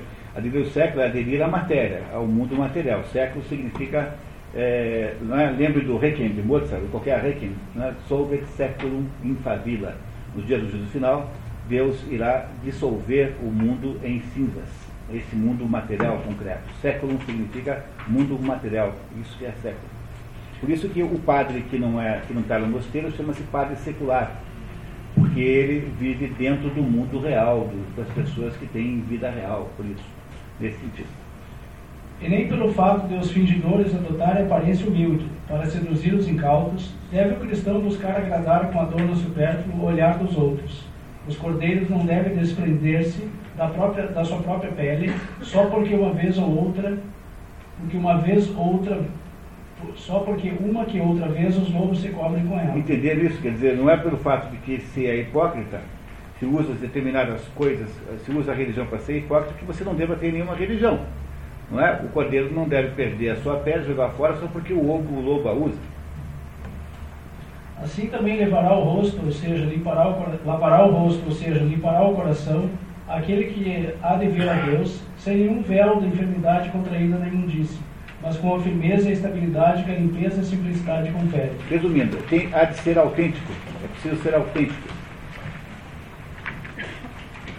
Não queirais entesourar para vós tesouros na terra, onde a ferrugem e a traça os consomem, e onde os ladrões os desenterram e roubam. Mas entesourai para vós tesouros no céu, onde não os consomem a ferrugem nem a traça, e onde os ladrões não os desenterram, nem roubam. Porque onde está o teu tesouro, aí está também o teu coração. E vice-versa. Onde está o teu coração, está o teu tesouro. Ou seja, você, você no fundo, quando quer saber o que é que te interessa na vida mesmo, é perguntar o que é que, é, para saber onde é que está teu coração, perguntar o que, que eu gosto, afinal de contas. Quando você pergunta isso, você sabe de que, como é que você é. Algo se suja quando se mistura com uma natureza inferior, ainda que esta não seja suja no seu gênero. Assim o ouro se mancha se se mistura com a prata pura. Assim também a nossa alma se mancha com os desejos terrenos, ainda que a mesma terra seja limpa no seu gênero e na sua ordem. Porque, cuidado, porque os desejos terrenos são legítimos em parte e ilegítimos em outra. Porque há, dentro da ideia da terrestralidade, uma, uma legitimidade do desejo e outra que não. Portanto, quando eu digo para vocês que a vida humana é esse contraste conflituoso, essa tensão entre o céu e a terra, eu não estou dizendo que nós devemos abandonar a terra, porque isso não é possível sob o ponto de vista real e concreto. Nós continuamos sendo terrestres terrenos. O problema é saber se os desejos terrenos são legítimos ou são ilegítimos. Ou seja, qual é a, a, a legitimidade dos nossos desejos. É essa a questão. Você não pode manchar o céu com os desejos ilegítimos da terra. Porque aí você inverte as duas coisas e tem um problema e gera um problema que você não quer ter. Por céu não havemos de entender aqui nada temporal, pois que todo corpóreo é terra. Aquele que entesoura para si no céu deve desprezar o mundo todo. E por isso devemos constituir e pôr no nosso, o nosso tesouro naquele céu de que se disse: O mais alto dos céus é para o Senhor ou seja, no firmamento espiritual, não naquele que passará, mas naquele que permanecerá para sempre. O céu e a terra passarão. O teu olho é a luz do teu corpo. Se o teu olho for simples, todo o teu corpo será luminoso. Mas se o teu olho for mau, todo o teu corpo estará em trevas. Se, pois, a luz que em ti há são trevas, quão grandes não serão essas mesmas trevas? O que ele está dizendo aí é que, no fundo, é a intenção que estabelece tudo. Toda, toda, todo o mérito de tudo, tudo é a sua intenção. Ele vai explicar melhor que ele. Prepare. O sentido deste passo é que nós temos de persuadir que todas as nossas obras serão limpas e agradáveis aos olhos de Deus se forem feitas com coração simples, ou seja, com intenção sobrenatural e com o fim da caridade, uma vez que o amor é o cumprimento da lei. Você fez por amor de verdade? Então tá bom. Tá? Não tem problema. Tá? É aceitável. Assim, Agora, se você fez porque você queria ser mal, mesmo que tenha dado certo no final, você não agiu bem. Por esse ato você é condenado. Assim, não se deve levar em conta o que fazemos, mas sim com que intenção o fazemos. Para nós, a intenção é como uma luz, pois nos manifesta que fazemos com boa intenção o que fazemos, porque tudo quanto se manifesta é luz. As ações, porém, que procedem de nós para os, os nossos semelhantes têm um fim incerto, e por isso chamou-lhes Cristo trevas. Com efeito, não sei, quando dou uma esmola ao necessitado ou ao que pede, o que haverá de fazer ou sofrer por ela. Por isso que eu disse para vocês nos últimos dois encontros que a verdadeira intenção não é do, do, do, do da, daquela personagem do Pato Selvagem, que era o Gregers, não era, na verdade, esclarecer a vida do outro, mas era vingar-se do seu pai e que a intenção do, do menino lá, do Edson Andergast, no, no livro do Jacob Wasserman, não era produzir a justiça, mas era vingar-se também do pai que havia, mais ou menos, mandado a mãe embora de casa, quando a pegou em adultério. Logo, quando eu disse para vocês que havia uma ilegitimidade naquelas duas defesas da verdade, eu estava só esperando que o Santo Agostinho aparecesse aqui agora para confirmar isso com a sua chancela de, santo, que, é, que eu não tenho. Aliás, estou muitíssimo longe, mesmo de, dentro da proposta. Né? Não é? compreenderam o que, o que é que, como é que a gente entende agora tanto o Passo Selvagem quanto o, o processo Maurícios, que são, para os que não tiveram aqui, os nossos dois livros anteriores, que agora ficam plenamente esclarecidos a partir da interpretação de Santo Agostinho. Vai. Pode acontecer ou que com ela faça algo mal, ou que por causa dela sofra algum mal e que ao dar-lhe eu não desejava, dando-lhe depois, não com tal intenção. E assim, se agir com boa intenção, ela me era conhecida enquanto eu agia, e por isso é chamada luz. E também me fica iluminada a obra, seja qual for o seu resultado. Mas este resultado, por incerto e desconhecido, é chamado trevas. Ou seja, se a própria intenção do coração, a intenção com que fazes o que fazes, e, te, e que te é conhecida, for maculada e enseguecida pelo apetite das coisas terrenas e temporais, quão mais sórdido e tenebroso não será o resultado que desconheces? É, no caso do Pato Selvagem, acabou com a família, matou a menina, uma coisa, uma das coisas mais tristes que eu li na minha vida. No caso do, do processo Maurício, destruiu a carreira do pai. Não é? Para quê? Apenas para porque a intenção estava maculada desde o início por algum processo é, ilegítimo.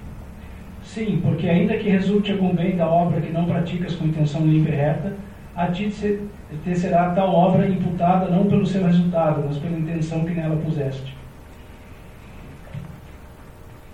Ninguém pode servir a dois senhores, porque ou há de aborrecer um e amar outro, ou há de acomodar-se a este e desprezar aquele.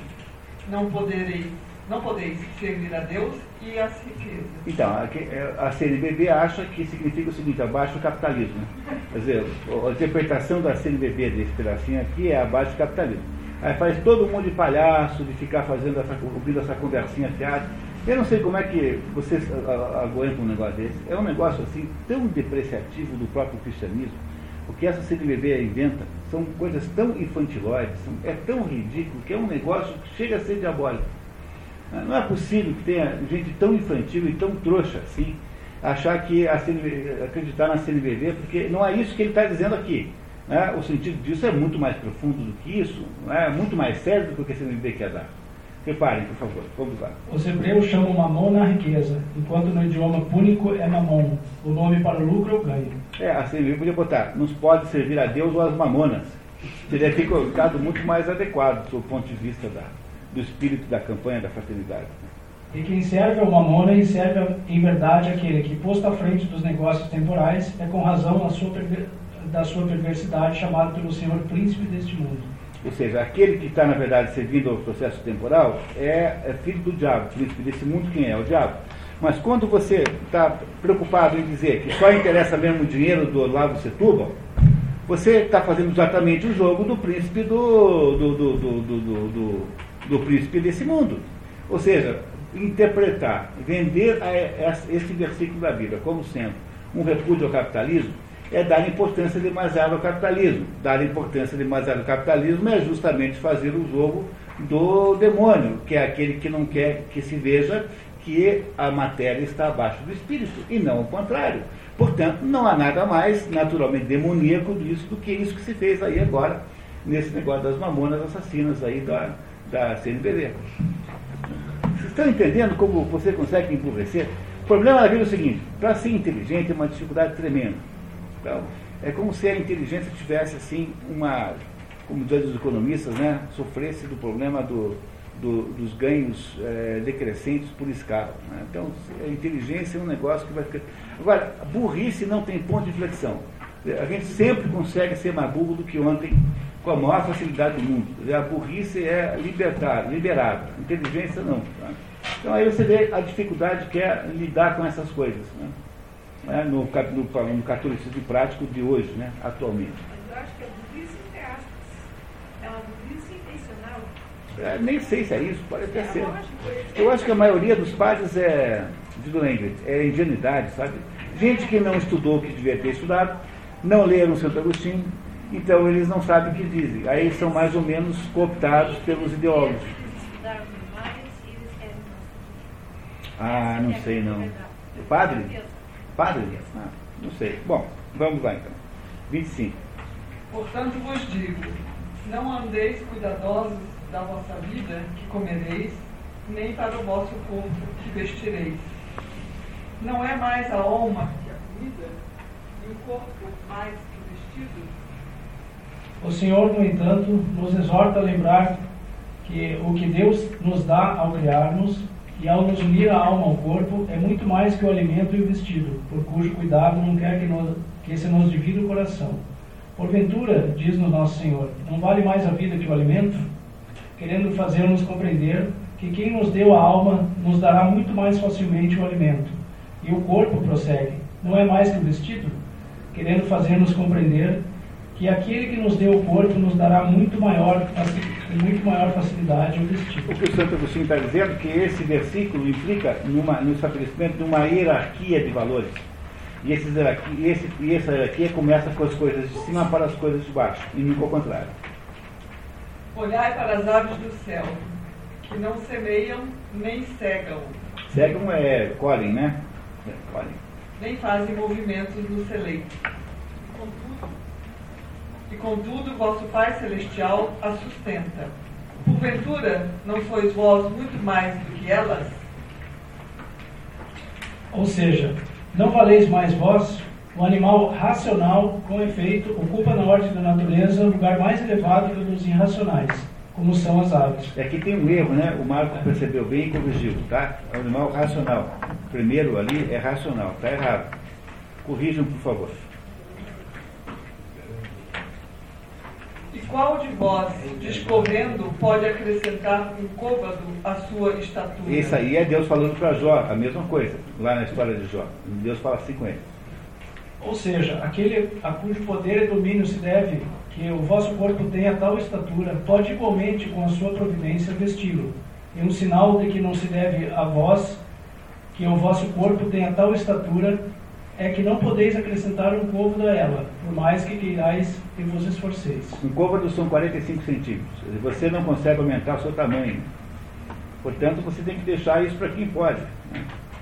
Deixai, portanto, cuidado de vos cobrir o corpo àquele a cujo poder se deve ter o vosso corpo a estatura que tem. E por que andais vós solícito pelo vestido? Considerai como crescem os lírios do campo. Eles não trabalham. O nome de um romance do Érico Veríssimo, que é o melhor inventor de, inventador de títulos do que romancista. o que é um, um mérito, claro. Né? Digo-vos mais, que nem Salomão em toda a sua glória se cobriu jamais como um destes. Pois se ao feno do campo, que hoje é e amanhã é lançado no forno, Deus veste assim, quanto mais a vós, homens de pouca fé.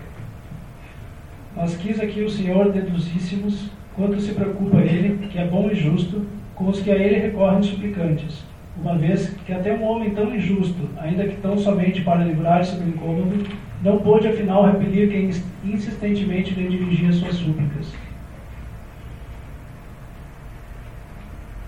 Não vos aflijais, pois, dizendo: que comeremos, ou que beberemos, ou com que nos cobriremos? Porque os gentios é que se cansam por estas coisas porquanto vosso Pai sabe que tendes necessidade de todas elas. Buscai, pois, primeiramente o reino de Deus e a sua justiça, e todas estas coisas se vos acrescentarão. O reino de Deus e a sua justiça são, por, por conseguinte, bens nossos que devemos buscar e considerar como o fim, porque temos de fazer quanto pudermos. Ponto, é faltou um pontinho. Como, porém, nesta vida militamos para poder chegar àquele reino, e nela necessitamos de algumas coisas para subsistir, diz-nos diz nosso Senhor: estas coisas vos serão dadas por acréscimo, mas buscai em primeiro lugar o reino de Deus e sua justiça. E assim não andeis inquietos pelo dia de amanhã, porque o dia de amanhã a si mesmo trará seu cuidado. Ao dia basta a sua própria aflição. Logo, quando fizermos algum bem, pensemos não nas coisas temporais, mas nas eternas. E assim não será boa, não será perfeita a obra. Olha pessoal, nunca na história desse curso aqui eu passei do horário. Né? E nós vamos precisar de mais meia hora. Então eu, sou agora temos mais uma meia horinha para terminar. Quem puder ficar, seria bom, para terminar completamente o Sermão da Montanha. Tá? Foi a primeira vez que acontece isso. Nunca houve nenhuma das 85 vezes anteriores esse fenômeno. Tá? Então, continuemos, vamos lá. Pode mudar agora o professor. Alguém, alguém quer ler? Alguém quer? quer você não se importar, tá, os dois leitores estão ótimos. Aliás, os, os três leitores do dia estão ótimos hoje. Capítulo 7. Não queirais julgar, para que não sejais julgados. E, dado que não se sabe com que intenção procedem os homens ao buscar as coisas necessárias para o futuro, ou ao reservá-las quando não há necessidade de as consumir imediatamente, uma vez que as podem buscar ou reservar com coração simples ou com um coração dúplice, disse muito bem o Senhor em continuação. O coração dúplice é com segundas intenções, o coração simples é com aquela espontaneidade amorosa. Né? Não julgueis para que não sejais julgados, pois, segundo o juízo com que julgardes, sereis julgados, e com a medida com que tiverdes medido, vos medirão também a vós. Em suma, julguemos dos atos manifestos e deixemos para Deus o juízo dos ocultos. Estes, sejam bons ou sejam maus, poderão permanecer ignorados até chegar o tempo de que se manifestem. Antes de vocês virarem a página, só explicar isso, né? Isso aqui é uma coisa genial e maravilhosa. Diz assim, olha, para a gente poder entender o que disse aqui agora, temos que entender o seguinte: há dois tipos de mistérios. Há os grandes mistérios e os pequenos mistérios. Os pequenos mistérios são os mistérios cosmológicos, quer dizer, aqueles mistérios associados ao cosmos, à ordem geral das coisas materiais, as coisas que nós pesquisamos como cientistas, por exemplo. Mas existem os grandes mistérios, que são as coisas associadas a Deus, e esses grandes mistérios são impenetráveis. O problema, é, o que ele está mandando fazer, é a gente não fazer o seguinte: por exemplo, aparece o sujeito lá com cadeira de rodas e já aparece um fulano criando a teoria de que ele está paraplégico porque na outra vida ele atropelou alguém e fugiu e não deu assistência, então nasceu paraplégico nessa. Como se fosse necessário que. Olha, quem, quem acha isso? Olha, sou ponto de. Eu não sei se você é espiritista. Mas se você é espiritista e acha isso, você não está sendo cristão. Então você não tem direito de me dizer que você também é cristão. Porque, eh, do ponto de vista cristão, isso é uma barbaridade gigantesca, porque afinal de contas significa que eu sei ler a mente de Deus, que eu sei que os desígnios da divindade, eu sei tudo o que vai acontecer, e não estou admitindo nenhum outro mundo a não ser esse. Porque quando eu fico por aí discursando que aqui se faz, aqui se paga, eu estou exclusivamente dizendo que só há uma única referência existencial, que é esse mundo, mas isso não é ser cristão, é justamente o seu contrário. Isso é ser materialista. Portanto, nós não temos o direito de fazer tal declaração, sendo cristãos. Porque existem coisas misteriosas que nunca se compreenderão, nem mesmo talvez, nem mesmo talvez, no próprio juízo final. Há, portanto, de partir do pressuposto de que a realidade, tal como ela é, na sua plenitude, nos é vedada. Nós não temos condição de saber como as coisas são, nem no que elas se tornarão. É por isso que nós não devemos julgar, para não sermos julgados. Porque ele vai explicar agora melhor, explicará melhor agora no próximo pedacinho, por favor, então. Há duas ocasiões em que devemos evitar o juízo temerário. Quando não se sabe com certeza com que intenção se fez uma coisa, e quando se ignora como será futuramente o que agora aparece como bom ou mal. Assim, por exemplo, se alguém, queixando-se do estômago, deixou de jejuar, e tu, não acreditando nele, o atribuíste a glutonaria, terá julgado temerariamente. Você cometeu uma injustiça porque você julgou sem saber alguma coisa que estava oculta. Bom, mas isso no caso de alguém que está com, com, com um problema físico é muito mais fácil de descobrir. Agora imagine você, se você sabe, quando tem uma pessoa lá, uma criança que nasceu sem cérebro. Houve aí um caso real há alguns anos. Aí começou uma conversa na imprensa de que a coisa mais absurda do mundo era, era manter aquela criança viva. Porque não tem cérebro. Por que, que a gente vai manter viva? Qual é o raciocínio que está por trás disso? Ah, não tem cérebro, não vai poder ter conta no banco, porque não vai fazer o cadastro, não vai ter cartão de crédito, não vai ter telefone celular, ponto, acabou, para que viver? Vocês percebem que barbaridade que é uma coisa dessa? Por exemplo, como é que você pode julgar se você aquela criança deve viver ou não, se você não é Deus para saber qual é o plano que Deus tem para aquela criança? Você não tem a menor ideia, você não é Deus, você não sabe o plano de Deus, portanto, não se meta a julgar isso. Ah, tem uma pessoa lá que está também em coma lá, eu desligo o aparelho, você sabe se é para desligar ou não? Como é que você sabe uma coisa dessa? Você não sabe o plano de Deus.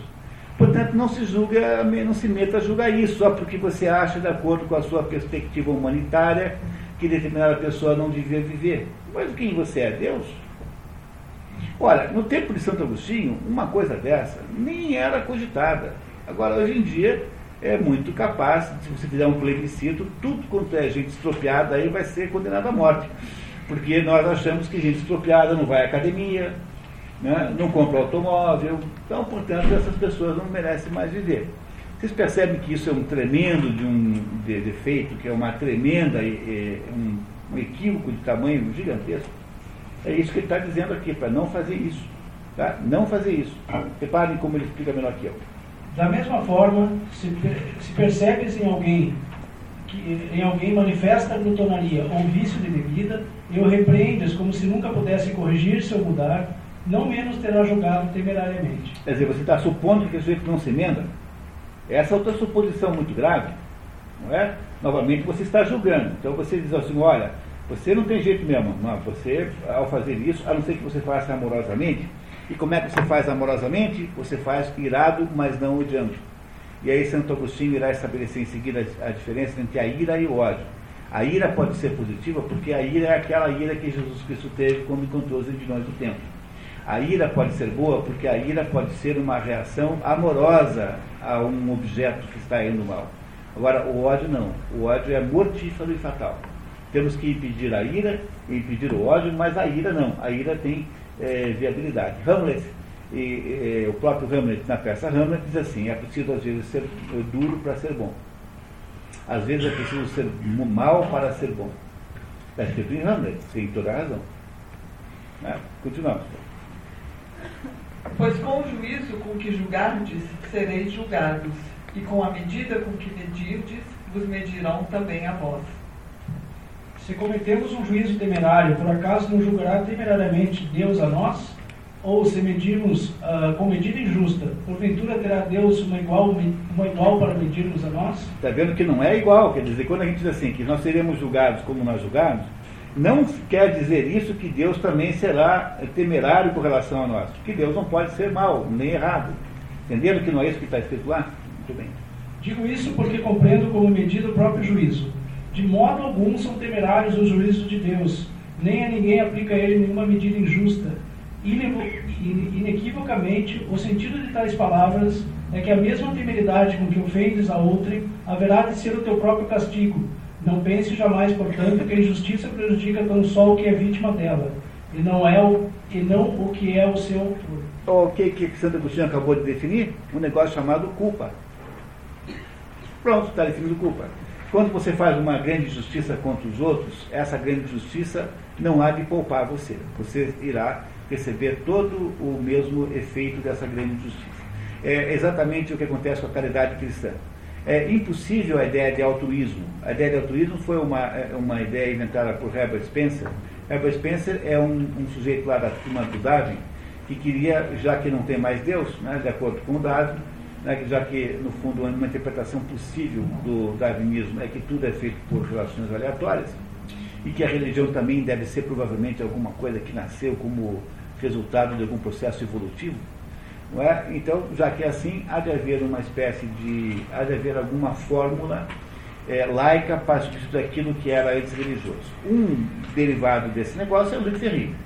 Quer dizer, essas ideias que quem ouviu lá na universidade na, há dois dias, de ontem, é nada mais nada menos do que a continuação dessa ideia. Então, Herbert Spencer decidiu criar um negócio chamado altruísmo o que é altruísmo? Altruísmo é para você botar no lugar a caridade cristã, porque a caridade cristã não pode mais existir, já que não há Cristo, não há Deus.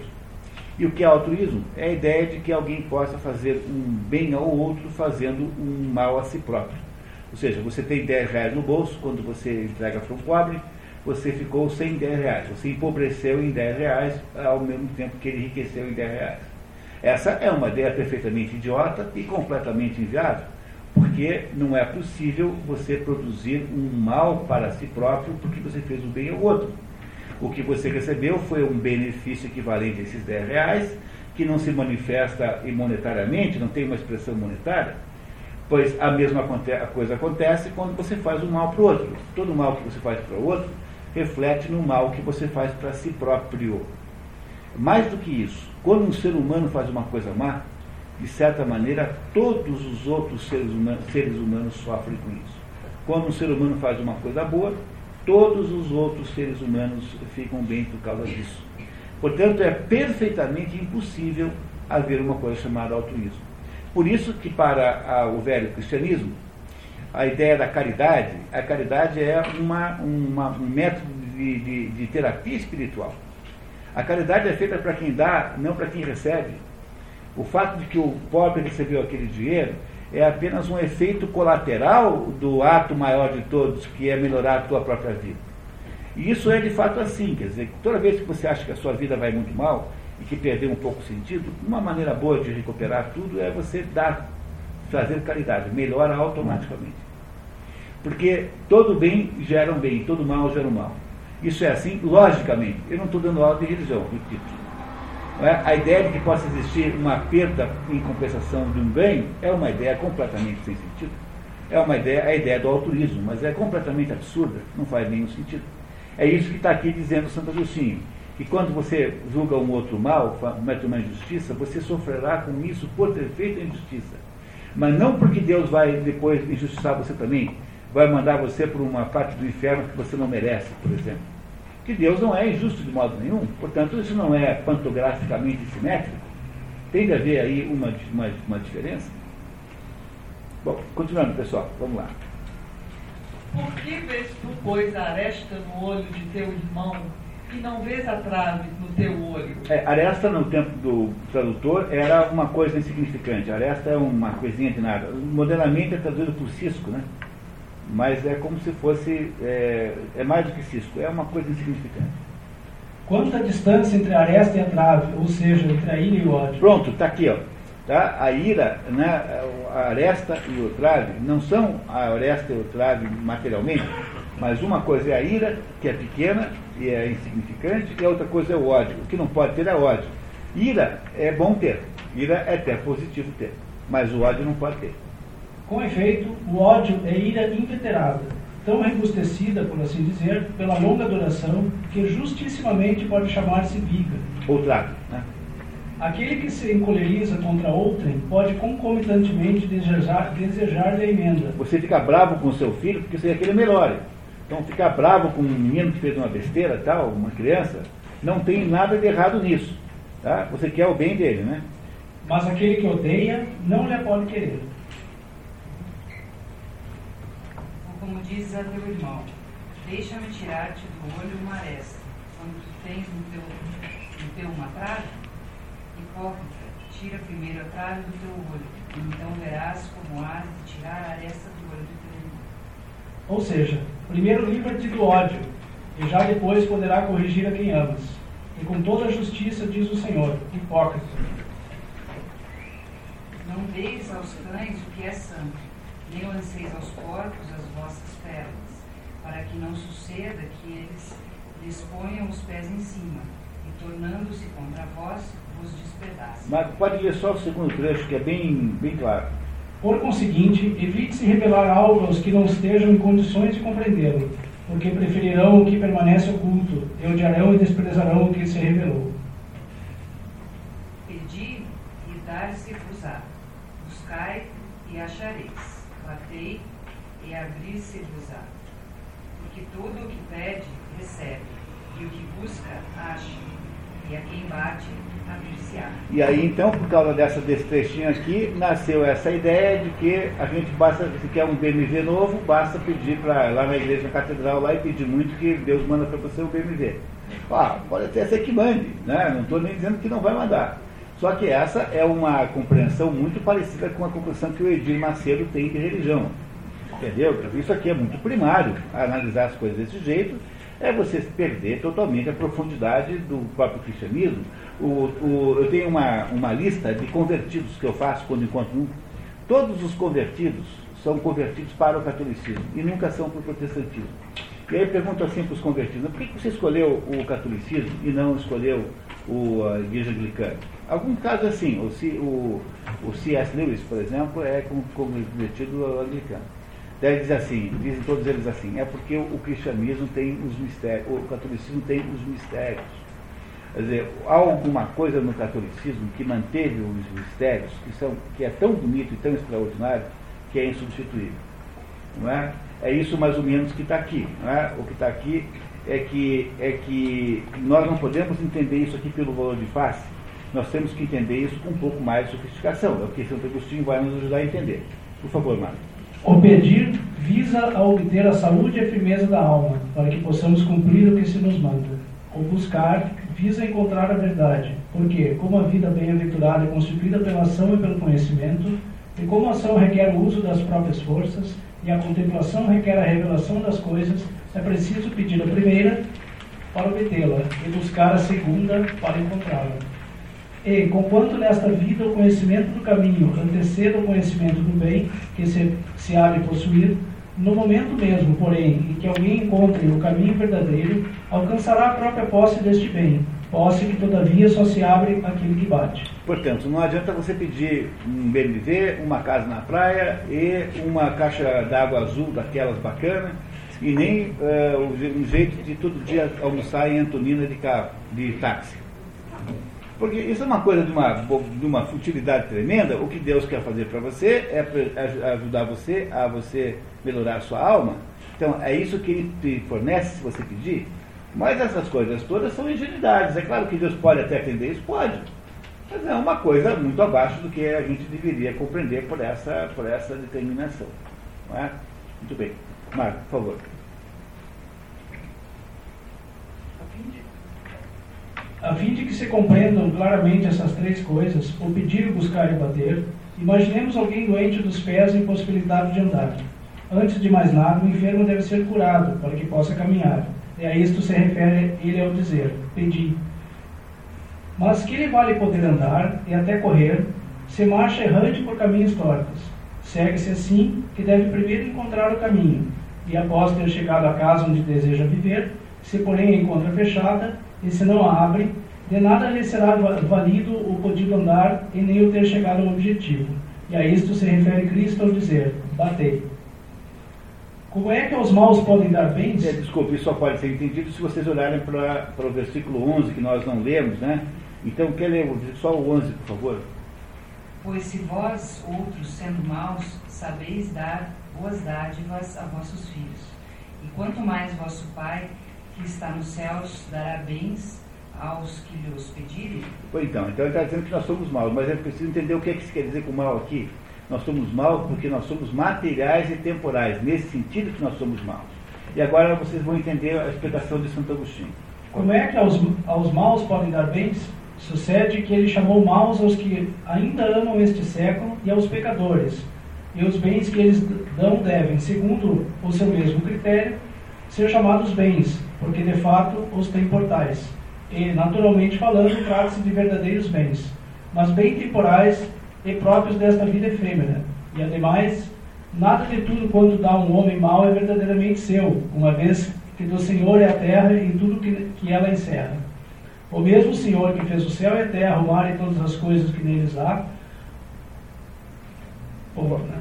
Com quanta confiança, portanto, podemos esperar que Deus nos dará os bens que lhe pedimos, e quão certos devemos estar de que não seremos enganados, de que não nos dará uma coisa por outra quando lhe pedimos, se até nós mesmos, que somos maus, sabemos dar o que nos é pedido, com efeito, não enganamos os nossos filhos, mas quando damos bens, não damos nada de nosso, dado serem todos dele.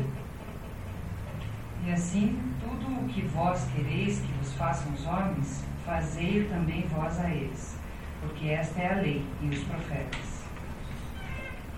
Parece, pois, que este preceito se refere ao amor do próximo e não concomitantemente ao amor de Deus, já que a Lures afirma o Senhor que são dois os preceitos de que dependem toda a lei e os profetas.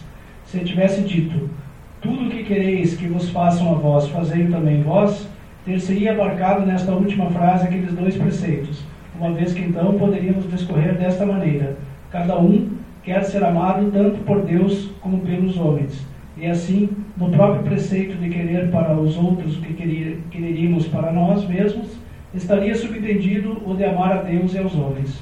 Como, todavia, o Senhor se refere expressamente aos homens, tudo que quereis que os homens vos façam a vós, fazei-o também vós a eles. Parece que se refere unicamente ao mandamento: amarás o teu próximo como a ti mesmo. Não mais nem menos. Mas note-se que no preceito que aqui nos ocupa, ele acrescentou: porque esta é a lei dos profetas. Quanto àqueles dois preceitos, não disse tão somente que deles dependiam a lei e os profetas, mas toda a lei e os profetas, ou seja, todas as profecias. Reparem que não está no, no, no Sermão da Montanha o preceito de que devemos amar como eu vos amei. Né? Aqui ele confirma a ideia de que deve se amar é, com, como a vós mesmos. Ou seja, amar alguém como a você mesmo significa amar exatamente como nem mais nem menos. E essa é uma, um preceito absolutamente importante. Né? Continuamos. Entrai pela porta estreita, porque larga é a porta, e espaçoso o caminho que guia para a perdição, e muitos são os que entram por ela. Que estreita é a porta, e que apertado o caminho que guia para a vida, poucos são os que acertam com ele.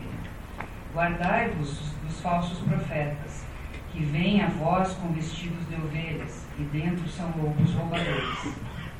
A este respeito, devemos nos precaver sobretudo daqueles que prometem a sabedoria e o conhecimento da verdade, sabedoria e conhecimento que eles próprios não têm, como é o caso dos hereges, os quais a miúde se recomendam a si mesmos por ser pequeno o seu número. Assim, tendo dito o Senhor que são poucos os que encontram a porta e os caminhos estreitos, acrescenta, precisamente para que não se sintam aludidos tais hereges quando a fala ele em pouco, fala ele em poucos. Guardai-vos dos falsos profetas, que vêm a vós com vestidos de ovelhas e por dentro são lobos rapazes. Mas estes não enganam o olhar simples, que sabe distinguir a árvore pelos seus frutos. E aqui eu queria dizer para vocês que esses aí são o que se chama na Bíblia de anticristos. O anticristo não é uma personalidade, não é uma pessoa, um indivíduo. O anticristo é o conjunto de doutrinas anticristãs. Elas sempre existiram? Sempre. Qual é a diferença? A diferença é que no tempo de Santo Agostinho você mandava internar no hospício fulano. E hoje em dia você opõe o ministro da Educação. Entendeu? É, a diferença fundamentalmente é essa. Né? O reino do anticristo não é o fato de que aumentou no mundo a quantidade de burrice e de, e de, e de, e de perversidade intelectual. O fato que agora nós nos colocamos de professores, universitários, nós damos eles apoio, nós os transformamos em autoridade, fazemos tudo o que eles mandaram, e aí então você tem o reino do anticristo, que está de fato presente. Podem acreditar em mim. Tá? Mas nesse sentido que eu estou dizendo aqui. Pois não, Júlio? No, lobo o quê? Rapazes, não, a palavra rapaz, a palavra rapaz que, é, que ilustra os seres humanos, sexo masculino, jovens, é, vem daí porque não há gente tão destrutiva quanto essa turma. Não é que você pensa que vem a palavra rapaz, fulano do rapaz. É, o rapaz é um nome neutro, né? Mas a palavra rapaz na sua origem vem de rapacidade mesmo. Porque há um ser mais destrutivo do que um fulano de 19 anos com um carro com um som tocando Giovanni e Leonardo. Haverá uma coisa pior, mais perigosa que possa se imaginar do que um fulano de 19 anos com um carro com um som atrás, assim, abrindo aquele negócio na praça pública e tocando lá o Leandro e não sei quem. Ah, não, é rapaz mesmo. Ah, bom, é verdade. Tá. É que eles são tão cocô que eu nem lembrei deles. Tá? Tá certo? Continuamos, vamos lá. Pelos seus frutos os conhecereis. Porventura os homens colhem uvas dos espinhos, ou figos dos abrolhos? Assim toda árvore boa dá bons frutos, e a má árvore dá maus frutos. Não pode a árvore boa dar maus frutos, nem a árvore má dar bons frutos. Toda árvore que não dá bom fruto será cortada e metida no fogo. Assim, pois, pelos frutos deles os conhecereis. Marco, o primeiro trechinho ali, na verdade, é uma repetição do de baixo, tá? Então vamos direto para o segundo, a essa altura. A esta altura, é preciso ter particular cuidado com o erro daqueles que, fundados nessas duas árvores. A, do, a má e a boa, né? Os maniqueístas, né? É, isso mesmo. É, deduzem que há duas naturezas, uma que é de Deus e uma que não é de Deus nem procede de é, Deus. É, essa é justamente a, te, a tese dos maniqueístas que ele, Santo Agostinho, passou a vida combatendo como sendo bobagem. Né? Essa é uma tese, não é uma tese cristã, não é uma heresia. Essa é uma abordagem, digamos assim, cosmológica, diferente da cristã, mas ela é insustentável. Não tem filósofo sério no mundo que defenda isso. Isso é tão absurdamente errado que não dá nem para o sujeito mais maluco de todos defender. Deste erro já me ocupei longamente em outros livros e me ocuparei sempre que necessário. Porque ele passou a vida brigando com os maniqueístas. Agora é preciso provar que estas duas árvores não desfavorecem a teoria. Primeiramente, porque, não é, porque é tão claro que Cristo se refere aqui aos homens que, que, que quem quer que analise o que antecede essas suas palavras e o que se lhe segue ficará admirado da cegueira daqueles equivocados. Depois fixam-se fixam eles nestas palavras. Não pode uma árvore boa dar maus frutos, deduzindo delas que nem a alma boa pode fazer-se má, nem a má pode tornar-se boa, como se, estivesse, se, se tivesse dito: Não pode uma árvore boa fazer-se má, nem uma árvore má tornar-se boa. Mas as palavras do Senhor são exatamente estas: Não pode uma árvore boa dar maus frutos, nem uma árvore má dar bons frutos. Com efeito, a árvore é a alma, ou seja, o homem, e os frutos são as obras do homem. Logo, não pode o homem mau obrar o bem, nem pode o homem bom obrar o mal. Se o mal quer fazer boas obras, obras boas, deve primeiro tornar-se bom. Logo é possível mudar, né? É por isso que é possível que um homem mau faça uma ação boa. Não é, é se, um, se o Fernando Belamar salvar uma criança lá que estava com câncer e melhorar e salvá-la, essa é uma ação boa, mesmo vindo do Fernando Belamar. Porque na prática da vida humana, as pessoas não são totalmente boas ou totalmente boas, porque é da natureza humana ter conflituoso. Nós estamos sempre naquela condição tensional entre o céu e a terra. Logo, é natural que nós tenhamos uma vida que seja uma vida oscilante. Então, o que os maniqueus, e, e, que está criticando aqui, é os maniqueus verem as duas coisas como sendo separadas. Ah, o que Santo Agostinho diz é que um homem mau pode tornar-se um homem bom, sim. E ele tem toda a razão, é verdade. Tá? Pois não, Jorge? Qual seria, qual seria o comentário que a segunda parte não pode a árvore boa dar, toda árvore que não dá bom fruto será cortada é, ela o, significa que não salvará a alma. Quer dizer, a alma, a alma, a, árvore é a alma, tá? É isso, é isso, essa simbologia que Santo Agostinho definiu. Portanto, a alma que não é que é amar, essa alma não, não, não irá para a eternidade. O que é não ir para a eternidade? É não ser lembrada na hora em que houver o juízo final. Porque a morte de que se fala aqui, não é? A morte depois do juízo final é essa morte de você, embora Deus não lembra que você existe, você não está mais na mente de Deus. E essa árvore é que significa ser cortada, jogada no fogo. Porque ela se consumirá onde? É, em favila, consumir-se-á, portanto, no quê? Nas cinzas em que será transformada, em que será transformado este mundo. O mundo material vai virar cinzas e, portanto, os que não forem lembrados para subir perecerão com esse mundo, deixarão de existir pura e simplesmente. Vamos lá, estamos no final, pessoal. Você está sem, você tá sem microfone. Isso. Nem todo o que me diz Senhor, Senhor entrará no reino dos céus, mas sim o que faz a vontade do meu Pai, que está nos céus. Esse entrará no reino dos céus. Muitos me dirão naquele dia: Senhor, Senhor, não é assim que profetizamos em teu nome. E em teu nome expelimos os demônios, e em teu nome obramos muitos prodígios? E eu então lhes direi em voz bem inteligível, pois nunca vos conheci. Apartai-vos de mim, os que obrais a iniquidade. Todo aquele, pois, que ouvir essas minhas palavras e as observa, será comparado ao homem sábio, que edificou a sua casa sobre a rocha. E veio a chuva, e transbordaram os rios, e assopraram os ventos, combateram aquela casa, e ela não caiu, porque estava fundada sobre a rocha. E todo o que ouve essas, essas minhas palavras e as não observa, será comparado ao homem sem consideração, que edificou a sua casa sobre a areia, e veio a chuva, e transbordaram os rios, e assopraram os ventos, e combateram aquela casa, e ela caiu, e foi grande a sua ruína.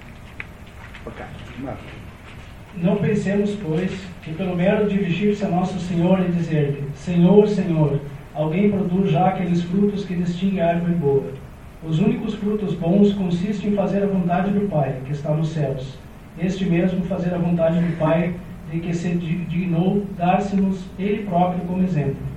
Segue-se então que há dois modos de dizer: o dos que expressam aquilo que apreendem como o entendimento e querem com a vontade, e o daqueles que somente dizem com a voz. Este sentido é que se referia o Senhor ao afirmar: Nem todo que me diz Senhor, Senhor entrará no reino dos céus mas dizem, mas dizem com verdade e propriedade aqueles cuja mente e cuja vontade não estejam em desacordo com a sua palavra. E neste sentido é que se expressou o apóstolo ao afirmar: E ninguém pode dizer Senhor Jesus senão pelo Espírito Santo.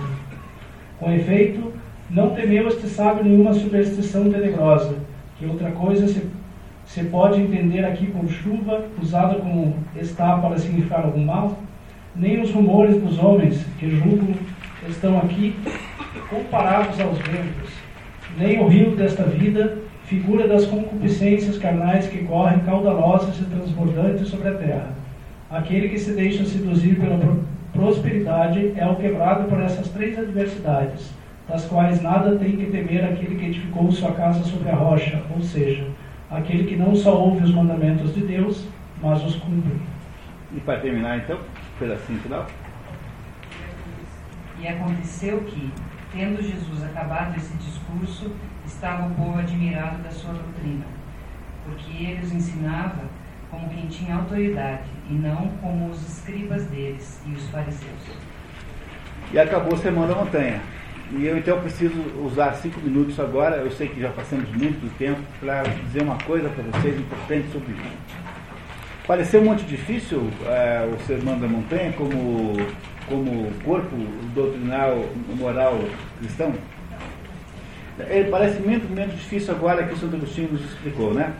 Mas eu acho que nessa história toda tem mesmo razão, é, não é o Santo Agostinho, mas é um monge agostiniano um monge agostiniano que, portanto, um monge que, de alguma maneira, compartilha do que Santo Agostinho pensa. E esse monge agostiniano chama-se Martinho Lutero. E, e, e Martinho Lutero não está com a razão porque tenha criado o luteranismo, quer dizer, porque tenha criado um cisma dentro do, do cristianismo. Eu acho que ele fez errado, eu acho que isso não devia ter acontecido. Isso é, não foi uma boa ideia, mas não vamos entrar no mérito desse assunto. Mas o Tim Lutero está certo porque ele resume toda essa história na seguinte: ele diz assim, a vida humana não é santidade, a vida humana é busca da santidade. E é, era muito importante que vocês meditassem um pouquinho sobre isso que eu acabei de dizer, porque a grande, a grande, o grande problema, o grande, o grande gargalo que é, o grande entupimento de de fluxo que se tem no Sermão da Montanha, é quando os, os, os inimigos do cristianismo, como é eventualmente nesse caso em que eu relatei a vocês ganham, é quando essas pessoas alegam que os cristãos são uma espécie de, de é, grupo de falsários, não é? Uma quadrilha de falsários, porque dizem cristãos sem, no entanto, cumprir nada do que está aqui. E esta, esta maneira de ver me parece que é a pior maneira de ver possível, porque afinal de contas o cristianismo não é feito para santos, o cristianismo é feito para pessoas pecadoras e a condição do, pecado, do cristão normal é a condição de devedor. Portanto, ficar dizendo que os cristãos pecam é uma bobagem, é a mesma coisa que você afirmar que a água é úmida, né, que a chuva é molhada, não é isso, né? não é isso que os cachorros é, latem, coisas do gênero assim. Pois é óbvio que os cristãos são pecadores. Eles é que são cristãos, porque se fossem santos, se fossem, se fossem anjos, eles não precisariam de religião nenhuma. A religião não é feita para os santos.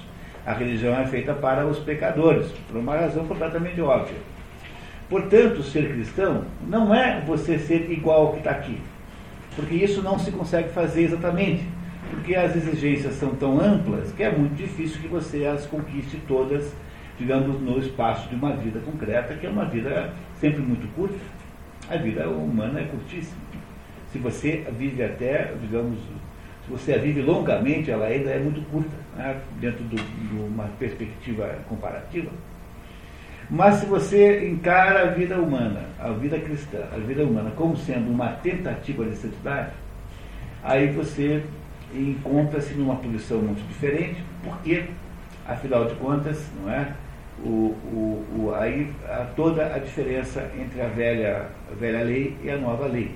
Porque a velha lei é aquela velha, eu acho que a melhor comparação possível é você lembrar o seguinte, né? quando você fala em escultura, há dois tipos de escultura. Há a escultura dita, escultura propriamente dita, que é um processo pelo qual você desbasta alguma coisa, você desbasta uma pedra ou uma madeira, basicamente essas duas coisas e há um outro tipo de escultura que é mais uma modelagem. Quando você faz, por exemplo, uma peça de argila, você modela, você não desbasta, você junta. Quanto a no, no, na, no mármore você tira, no, na modelagem você adiciona. Há uma diferença muito grande dessas duas coisas. Né? E aí, uma vez perguntaram para Michelangelo, que não era mau escultor, né? Michelangelo Bonarroti disse assim, perguntaram assim para ele, o que você faz? Eu, eu, eu, enquanto um escultor normal diria que ele, que ele, ele, ele, ele retira, não é? Quer dizer, um escultor normal acha que pega um pedaço de pedra e transforma numa estátua. Dizia assim Michelangelo, eu não faço nada disso. O que eu faço é tirar o excesso onde ele está sobrando para descobrir a pedra né, que está, a estátua que já está pronta dentro da pedra. Porque antes de eu começar a esculpir, já tinha lá dentro a estátua. Eu estou só libertando a estátua daquelas, daqueles pedaços que a encobrem e impedem que nós possamos vê-la. Pois o processo do escultor É este processo pelo qual você, ao longo desse processo, chega lá naquela estátua que você finalmente descobriu. O, a vida do, do ser humano, da perspectiva cristã, é exatamente um processo permanente de desbaste. Ou seja, é a tentativa de descobrir a estátua da santidade de Deus. E às vezes é difícil, às vezes vai lentamente, às vezes você não consegue, às vezes você quebra um pedaço fundamental e é preciso baixar o tamanho da peça interna porque você não consegue mais manter o projeto inicial, e a vida humana é isso, é esse conjunto de imperfeições que, no entanto, precisam ser bem intencionadas em princípio. E quando você junta então essas duas coisas, a ideia de que não é santidade, mas é a busca da santidade, hum, com a, com a permeação permanente da, da, da boa intenção, você descobriu finalmente o que é cristianismo. Portanto, o cristianismo não exige de você nenhuma perfeição, exige de você a maior boa vontade do mundo para conseguir isso.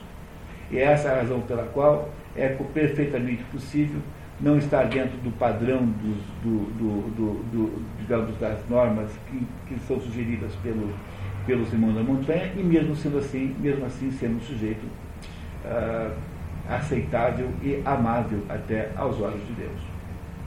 E é esse, me parece, que é o melhor jeito de entender o que está aí, de uma perspectiva de quem esteja olhando para isso como uma, uma, um conjunto de regras nos quais pautar a sua própria vida. Para terminar, eu acho que o melhor exemplo de tudo isso aqui é o próprio Agostinho. Porque ele era um homem que não queria saber da igreja, na vida desregrada. É. A mãe ficou rezando lá 14 anos para ele se converter. E É aí verdade. finalmente ele acha religião e se converte. É, então ele está escrevendo a si mesmo, mesmo. Muito bem, acho, tem toda a razão. Quando Agostinho diz assim, ai Senhor, dai-me a castidade, mas não agora. Olha, olha só aí, Senhor, dai-me a castidade, mas não agora. Quer dizer, agora que eu arrumei essa, essa. Agora que essa menina bonita veio morar aqui do lado da minha casa, agora não, depois, mais tarde, talvez, né, um dia, quem sabe, não é? Portanto, vamos fazer o seguinte, vamos deixar de frescura e vamos ler, ver a gente com, apesar de que tem-se toda essa expectativa, vamos nos ver de modo misericordioso, porque é o jeito pelo qual nós seremos também é, objeto de misericórdia. É isso que Jesus queria ter dito aí, é, dentro da perspectiva, obviamente, de Santo Agostinho.